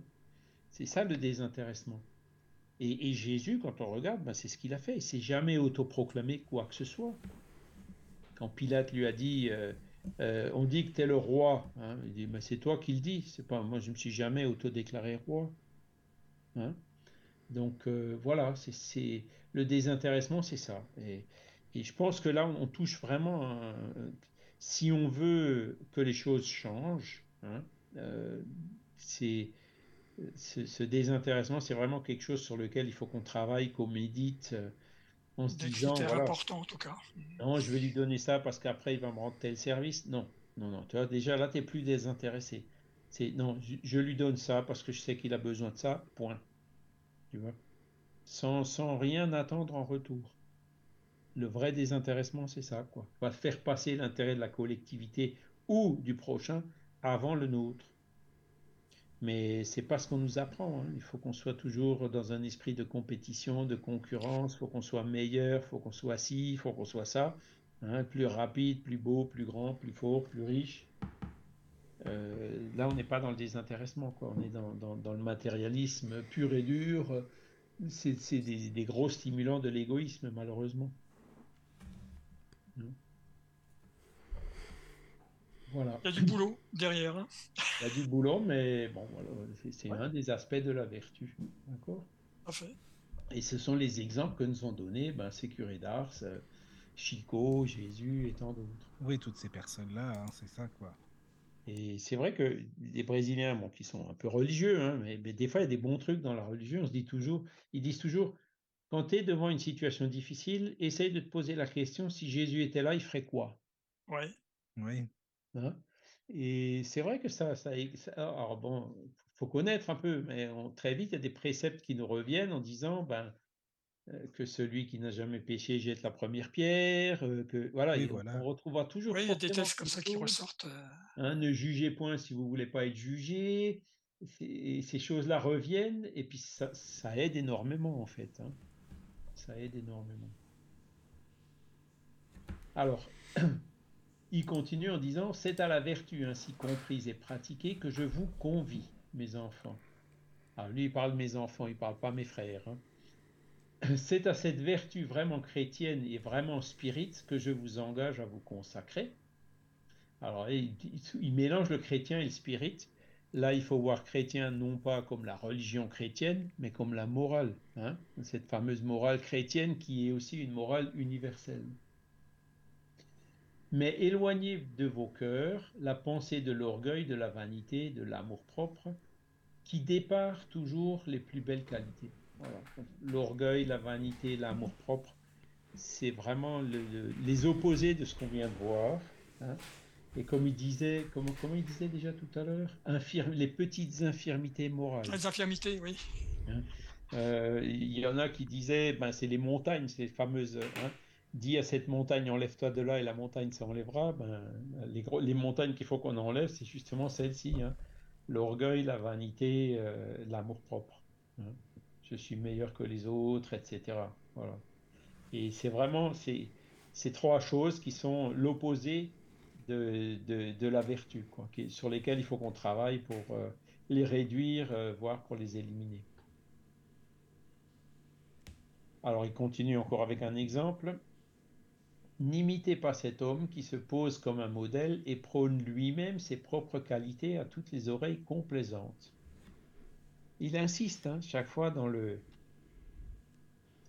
l'orgueil, la vertu, elle n'est pas autodéclarée. Alors ça me fait penser à une image de, de... parce qu'aujourd'hui on parle beaucoup de selfie. Hein. Mhm. Euh, alors selfie en anglais il y a un, un- un adjectif qui dit selfish. Selfish, selfishness en fait c'est de l'égo, c'est euh, l'égoïsme. Ah oui. Et, et donc, selfie, bon, bah, c'est les gens qui aiment bien se, soi-même, se prendre en photo soi-même, etc. Et il y a une caricature donc, qui, qui euh, montre quelqu'un qui donne l'aumône à un mendiant et qui en même temps fait une selfie de lui en train de donner l'aumône. Mm. Hein, c'est c'est un- une petite caricature que j'aime bien parce que Ah, c'est pas mal ça, dis donc. ouais. Bah ouais, ça, ça caricature exactement ça. quoi. Ouais, ouais, oui, c'est vrai. Mm. C'est l'ostentation. quoi. Ouais, oui.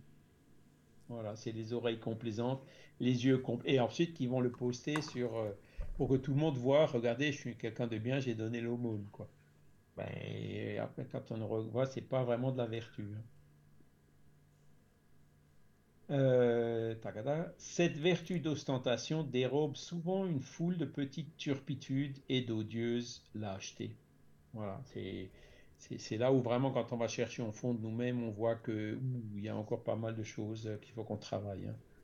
Les odieux, alors les petites turpitudes, ça va encore, mais les odieuses lâchetés, euh, euh, quand on va vraiment creuser, hein, puis c'est souvent les choses qu'on se nie à nous-mêmes. hein. C'est les choses que qu'on a du mal à, la poutre qu'on a du mal à voir dans notre œil, alors qu'on voit la paille dans, dans l'œil de notre voisin. C'est c'est le, connais-toi toi-même hein, de la question 919 euh, du livre des esprits. Il faut vraiment qu'on euh, qu'on- qu'on- qu'on essaye de creuser ces choses-là, qu'on interroge notre conscience, et elle, nous fera sentir euh, ces petites turbitudes, euh, voire même les odieuses lâchetés. hein. D'accord? En principe, l'homme qui s'exalte lui-même, qui élève une statue à sa propre vertu, annihile par ce fait seul tout le mérite effectif qu'il peut avoir. Donc le manque de même, même si on fait du bien, s'il n'y a pas ce désintéressement, eh ben c'est comme si on n'avait rien fait, quoi. Ah, comme oui. Mais que dirais-je de celui dont toute la valeur est de paraître ce qu'il n'est pas? Donc ceux qui paraissent, donc ça on parle de masques, hein. Les Ouais. gens qui sont tout beaux, tout gentils, euh, etc. hein, mais qui en ré- en réalité, ou quand on creuse un peu, euh, oulala, hein, c'est complètement différent. Et, et ça, on a beaucoup de ce genre de choses aujourd'hui, hein, les masques, les gens qui se cachent, euh, c'est très, très difficile. On, on s'en rend pas tout de suite compte. Il y a des, des personnes qui, qui paraissent, qui, qui sont, qui paraissent des gens bien, quoi. Euh, mais d'un coup, euh, on se rend compte que quand il y a vraiment euh, une épreuve un peu différente, quelque chose qui met entre guillemets le doigt là où ça fait mal, le petit aiguillon qui va piquer là où, où, où c'est sensible, la personne elle explose quoi. Hein, et c'est souvent comme c'est ça que les même, tombent. hein. Et, et une autre chose qui est importante là-dessus, hein, c'est quand on parlait tout à l'heure d'aimer nos ennemis si on veut vraiment savoir quels sont nos défauts, un des moyens qui est très efficace pour ça, c'est d'écouter nos ennemis. Parce que eux, ils vont pas les cacher, au contraire, ils vont nous les balancer à la figure. D'accord? Alors on va dire c'est exagéré, c'est pas vrai, mais il faut, il faut, quand on y réfléchit, on se rend compte que euh, ben, il n'a pas tout à fait tort. Ouais, c'est ça. hein? Personne, le tort n'est jamais que d'un côté.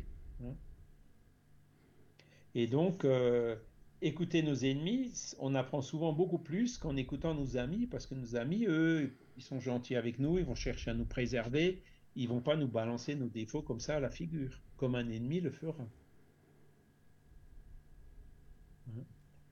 Il y a plein de choses comme ça sur lesquelles euh, des, réductions, des, réflexions, pardon, qui sont euh, induites par, par, ce message de, de François-Nicolas Madeleine. Je veux bien admettre que l'homme qui fait le bien en ressente au fond du cœur une satisfaction intime, hein, mais dès que cette satisfaction se traduit au dehors pour en recueillir des éloges, elle dégénère en amour-propre. Donc, qu'on ait une satisfaction, qu'on ait bonne conscience, qu'on sente une joie intérieure en nous quand on a fait quelque chose de bien, c'est tout à fait légitime. D'accord? Mais dès que on, commence à, comment dire, en parler à l'extérieur pour recueillir des éloges, ben là, on, annule tout, quoi. Parce que c'est l'amour propre, en fait, qui est plus grand que euh, la vertu. Et on arrive au dernier paragraphe où il nous dit Ô vous que la foi spirit a réchauffé de ses rayons et qui savez combien l'homme est loin de la perfection, ne donnez jamais dans un pareil travers. La vertu est une grâce que je souhaite à tous les sincères spirites, mais je leur dirai Mieux vaut moins de vertu avec la modestie que beaucoup de vertu avec de l'orgueil. Alors ça ah. paraît un peu contradictoire ce qu'il dit. Hein mieux vaut moins de vertu avec la modestie que beaucoup avec de l'orgueil. Donc, il le dit peut-être déjà dans un second sens, ça, hein, parce que euh, beaucoup de vertu, il y a la modestie qui va avec. Hein. Euh, beaucoup, de, beaucoup de vertu avec de l'orgueil, c'est une contradiction. oui, oui c'est vrai. Ça veut dire que nous, on pense qu'on a beaucoup de vertu, mais qu'en fait, on est orgueilleux. Quoi il vaut mieux donc penser nous-mêmes euh, qu'on n'a pas beaucoup de vertus euh, en restant modeste. D'accord? C'est comme ça qu'il faut comprendre cette phrase. C'est par l'orgueil que les humanités successives se sont perdues et se perdent encore aujourd'hui. Hein. C'est par l'humilité qu'elles doivent se racheter un jour. Et donc euh, le monde de régénération qu'on attend tous si impatiemment, ne viendra que avec la vertu, ne viendra que avec l'humilité. Et pas avec l'orgueil, pas en se croyant euh, c'est moi qui ai raison, les autres ils ont tort. Je veux imposer mon système euh, aux autres. Je veux pas que les autres soient libres. Hein. Je veux imposer mon autorité, euh, réduire la liberté des autres. Hein. tant, qu'il y aura ces conflits de l'autorité contre la liberté, tant qu'il y aura cet orgueil celui qui se croira mieux et meilleur et plus grand que les autres. Euh, donc tant qu'il y aura cet orgueil, on n'avancera pas. Hein. Il y aura des guerres, il y aura des conflits, il y aura des... Euh, Le monde de régénération, lui, viendra quand, euh, voilà, quand il y aura plus d'humilité, quand il y aura plus de, respect, même envers ceux qui pensent différemment que nous, hein. quand on se considérera vraiment les uns et les autres comme des frères, Là, on entrera d'un pas franc dans ce monde de régénération et on arrivera à faire face à tous les problèmes, hein. même les tempêtes, les orages, qu'est-ce qu'il y a encore là hein. Les ouragans, les inondations, euh, la sécheresse. Euh, on arrivera à faire face à toutes ces difficultés matérielles hein, qui sont la conséquence de ce qu'on a fait nous-mêmes. Euh, avec l'humilité, avec la fraternité, l'entraide, on, on, arrivera très bien à vivre à 9 milliards, voire même 10 milliards ou 15 milliards sur la planète, malgré toutes ces difficultés. Par contre, avec l'orgueil, avec l'égoïsme, avec les guerres, avec les chalutiers qui coulent dans la Méditerranée, avec toutes ces horreurs, là, à mon avis, on n'ira pas loin. Hein. L'humanité court un risque sérieux de complètement disparaître de cette planète. Voilà.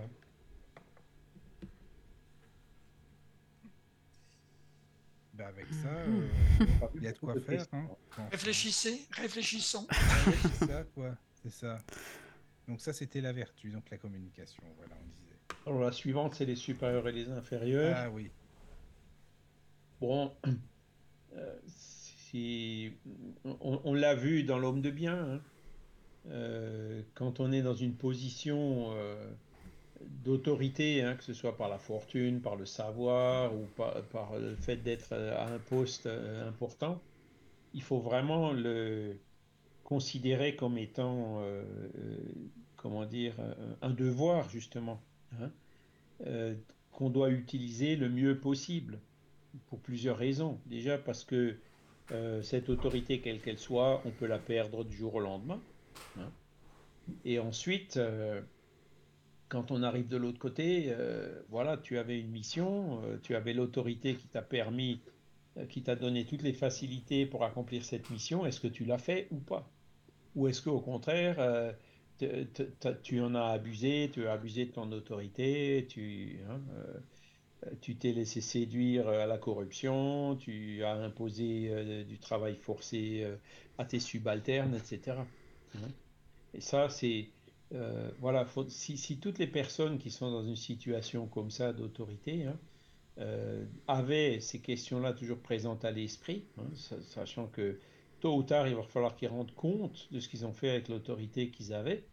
Euh, je pense que ça les ferait réfléchir et ça les ferait agir un peu différemment. D'accord?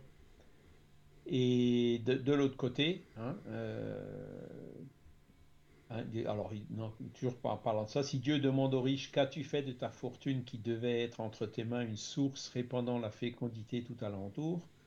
Ah, ben, je me suis acheté des voitures de luxe, je les ai gaspillées ici ou là. Bon, ben voilà. Hein, voilà. Et au niveau de, de, l'inférieur, hein, donc de celui qui, est sous l'autorité de quelqu'un d'autre, hein, euh, euh, voilà, il peut déjà se dire, euh, ben, celui qui est subalterne à un moment peut très bien avoir l'autorité à un autre moment ou dans une autre vie. Hein, donc les, rôles peuvent très bien s'inverser. Et ensuite, s'il se retrouve dans une position qui, est pour lui pénible, hein, il comprendra aussi, ben, c'est peut-être parce que j'ai abusé de mon autorité dans une autre vie qu'aujourd'hui je suis dans une position de subalterne un peu souffrante pour me faire mieux euh, comprendre, hein, que je ressens à mon tour les inconvénients de ce que j'ai fait souffrir aux autres dans une vie passée. Voilà. Et donc à partir de là, ben, faire ce travail consciencieusement euh, le mieux possible, euh, voilà, essayer de, de, de, faire tout ce qu'il faut pour être euh, en conformité avec sa, sa, conscience, hein, comme toujours. Et c'est aussi un message d'ailleurs signé par le même François Nicolas Madeleine, cardinal Morlot. Voilà. Paris 1800. Ah oui, c'était, le même, oui, oui. Voilà, les deux, les deux messages là, le, le, la vertu, les supérieurs et les inférieurs. C'est du même, euh, du même esprit. Après, il y a l'homme dans le monde. Mhm. Donc, euh, voilà. Il, nous dit, ben, on est dans le monde, donc il faut vivre dans le monde. On est sociaux, il faut, vivre en société. Il ne faut pas chercher à s'isoler ou à constamment s'enfermer dans un monastère ou chez soi pour prier ou aujourd'hui avoir constamment le nez devant, des, devant son écran d'ordinateur à écouter euh, des choses. Non, il faut qu'on sorte, qu'on vive avec les autres, qu'on visite nos voisins. Que, comment est-ce qu'on peut faire la charité sans avoir du contact avec les autres C'est vrai qu'aujourd'hui, devant les écrans, euh, il y a beaucoup de gens qui...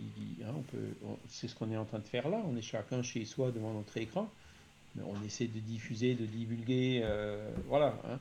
Mais le, fait de s'isoler, ça ne nous aide pas à, avancer. Hein, pas du tout pour avancer, euh, la loi de société, hein, qui fait partie justement de ces dix lois morales du livre troisième du livre des esprits, fait que on, ne progressera que quand on vit ensemble. Alors en vivant avec les autres en société, on sait qu'on a des gens bien, on sait aussi qu'on a des gens moins bien, mais c'est tout cet ensemble qui nous aide à évoluer. Voilà. Alors il dit aussi la vertu ne consiste pas à revêtir un aspect sévère et lugubre à repousser les plaisirs que vos conditions humaines permettent. D'accord? Donc euh, voilà, c'est pas la vertueux, ça veut pas dire non plus faire des gueules d'enterrement. On peut être souriant, on peut être joyeux.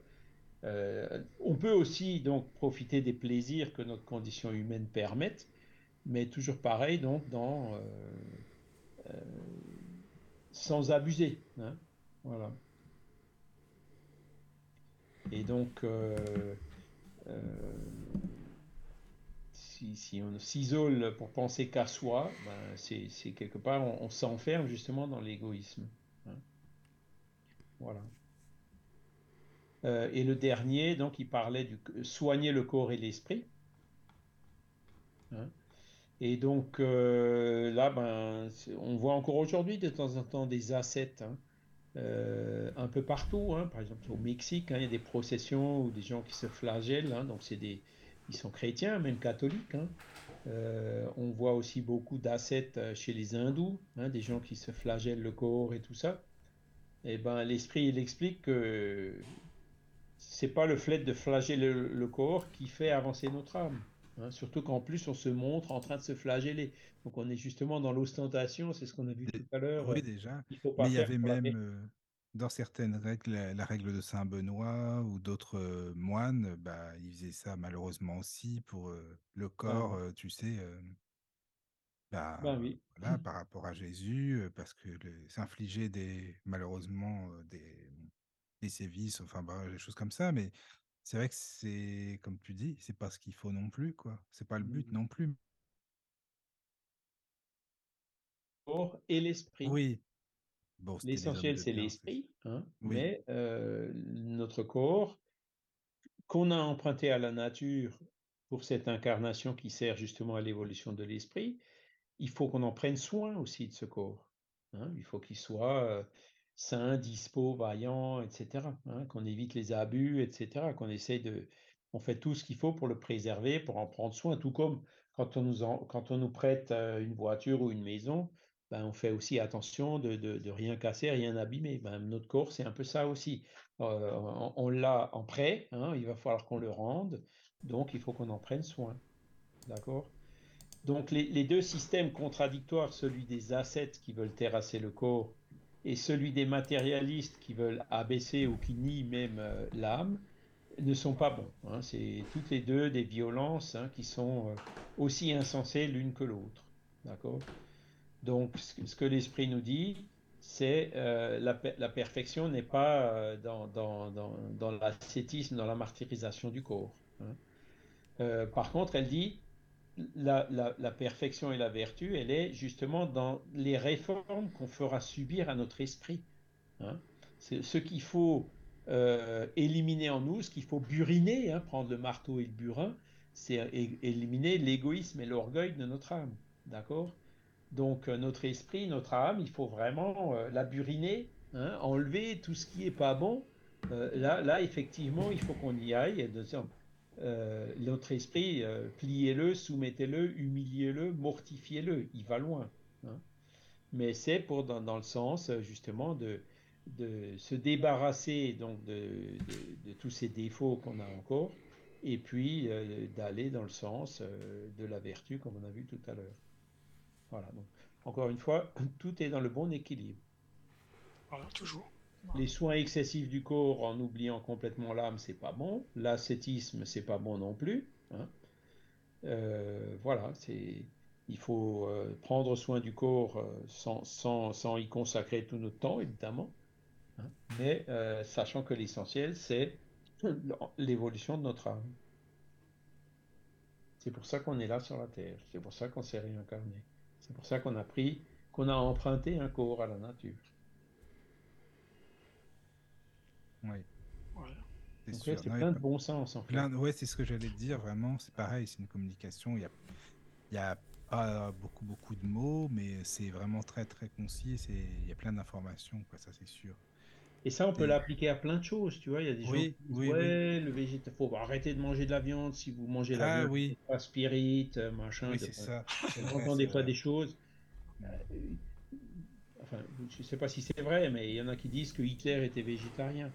Donc, Ah, ça, je euh, sais pas. Ah oui, c'est vrai, il y en a qui disent. Ouais, j'en sais. Ouais. d'accord. le, le- le fait, de- voilà, je connais des gens qui mangent pas de, de- de- de viande, mais qui sont pas forcément peut-être, alors je veux pas juger, mais des modèles en termes de Oui, oui, oui, oui. bienveillance ou autre, quoi. Mm. hein. Ouais, vrai. ou, ou des gens qui, qui, qui, ça on en voit beaucoup d'ailleurs, qui sont végétariens et qui sont, qui ont vraiment une haine envers les gens qui mangent la viande. Ah oui, ça, c'est Oui, vrai. ça aussi, oui, c'est vrai, ça.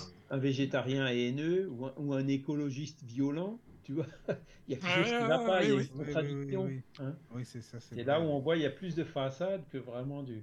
Mais, mais bon, Et cela ça- dit, après, euh, l'alimentation animale, on sait d'où ça vient. hein. Les, les, l'Esquimau au Groenland, il n'a pas le choix. hein. La salade, ça pousse pas bien là-haut. Alors maintenant, c'est sûr, on peut, il y a des bateaux frigorifiques et tout, mais qu'est-ce que ça pollue, qu'est-ce que ça coûte? Dans le temps, Ouais, il n'y avait pas ça. ces bateaux-là, il fallait bien qu'il mange du poisson et du phoque, il n'avait pas le choix. hein. Ou alors, il fallait qu'il aille vivre ailleurs, quoi. Et, et à Paris, par exemple, ben, on, on- on mangeait du cheval. Hein. Oui, c'est Pourquoi vrai. on mangeait du cheval? Parce qu'il y avait les chevaux de trait, il y il avait des milliers, des millions de chevaux à Paris, tu vois. Et quand le cheval le était temps, il y trop a- vieux, puis qu'il Ouais. voilà, ben, il, l'abattait, et puis ben, plutôt que, que, euh, ben, il le mangeait, quoi. Hein, parce que qu'il y avait des difficultés au niveau de l'approvisionnement, de l'alimentation et tout. C'était entre, on n'élevait pas des chevaux pour les manger. Hein. On mangeait les chevaux qui servaient plus comme euh, chevaux de trait, quoi, quand il y avait encore la traction animale. Moi, ça me fait penser dans le temps. Dans le temps, il y avait plus de, de, de boucheries chevalines d'ailleurs. Quand tu réfléchis bien. À cause de ça. Hein, tu vois, depuis qu'il n'y a plus de chevaux de trait, euh, ben, les boucheries chevalines euh, mangent du chevaux d'élevage. Et c'est là où bah, peut-être on peut se poser la question est-ce que c'est vraiment l'alimentation la plus écologique?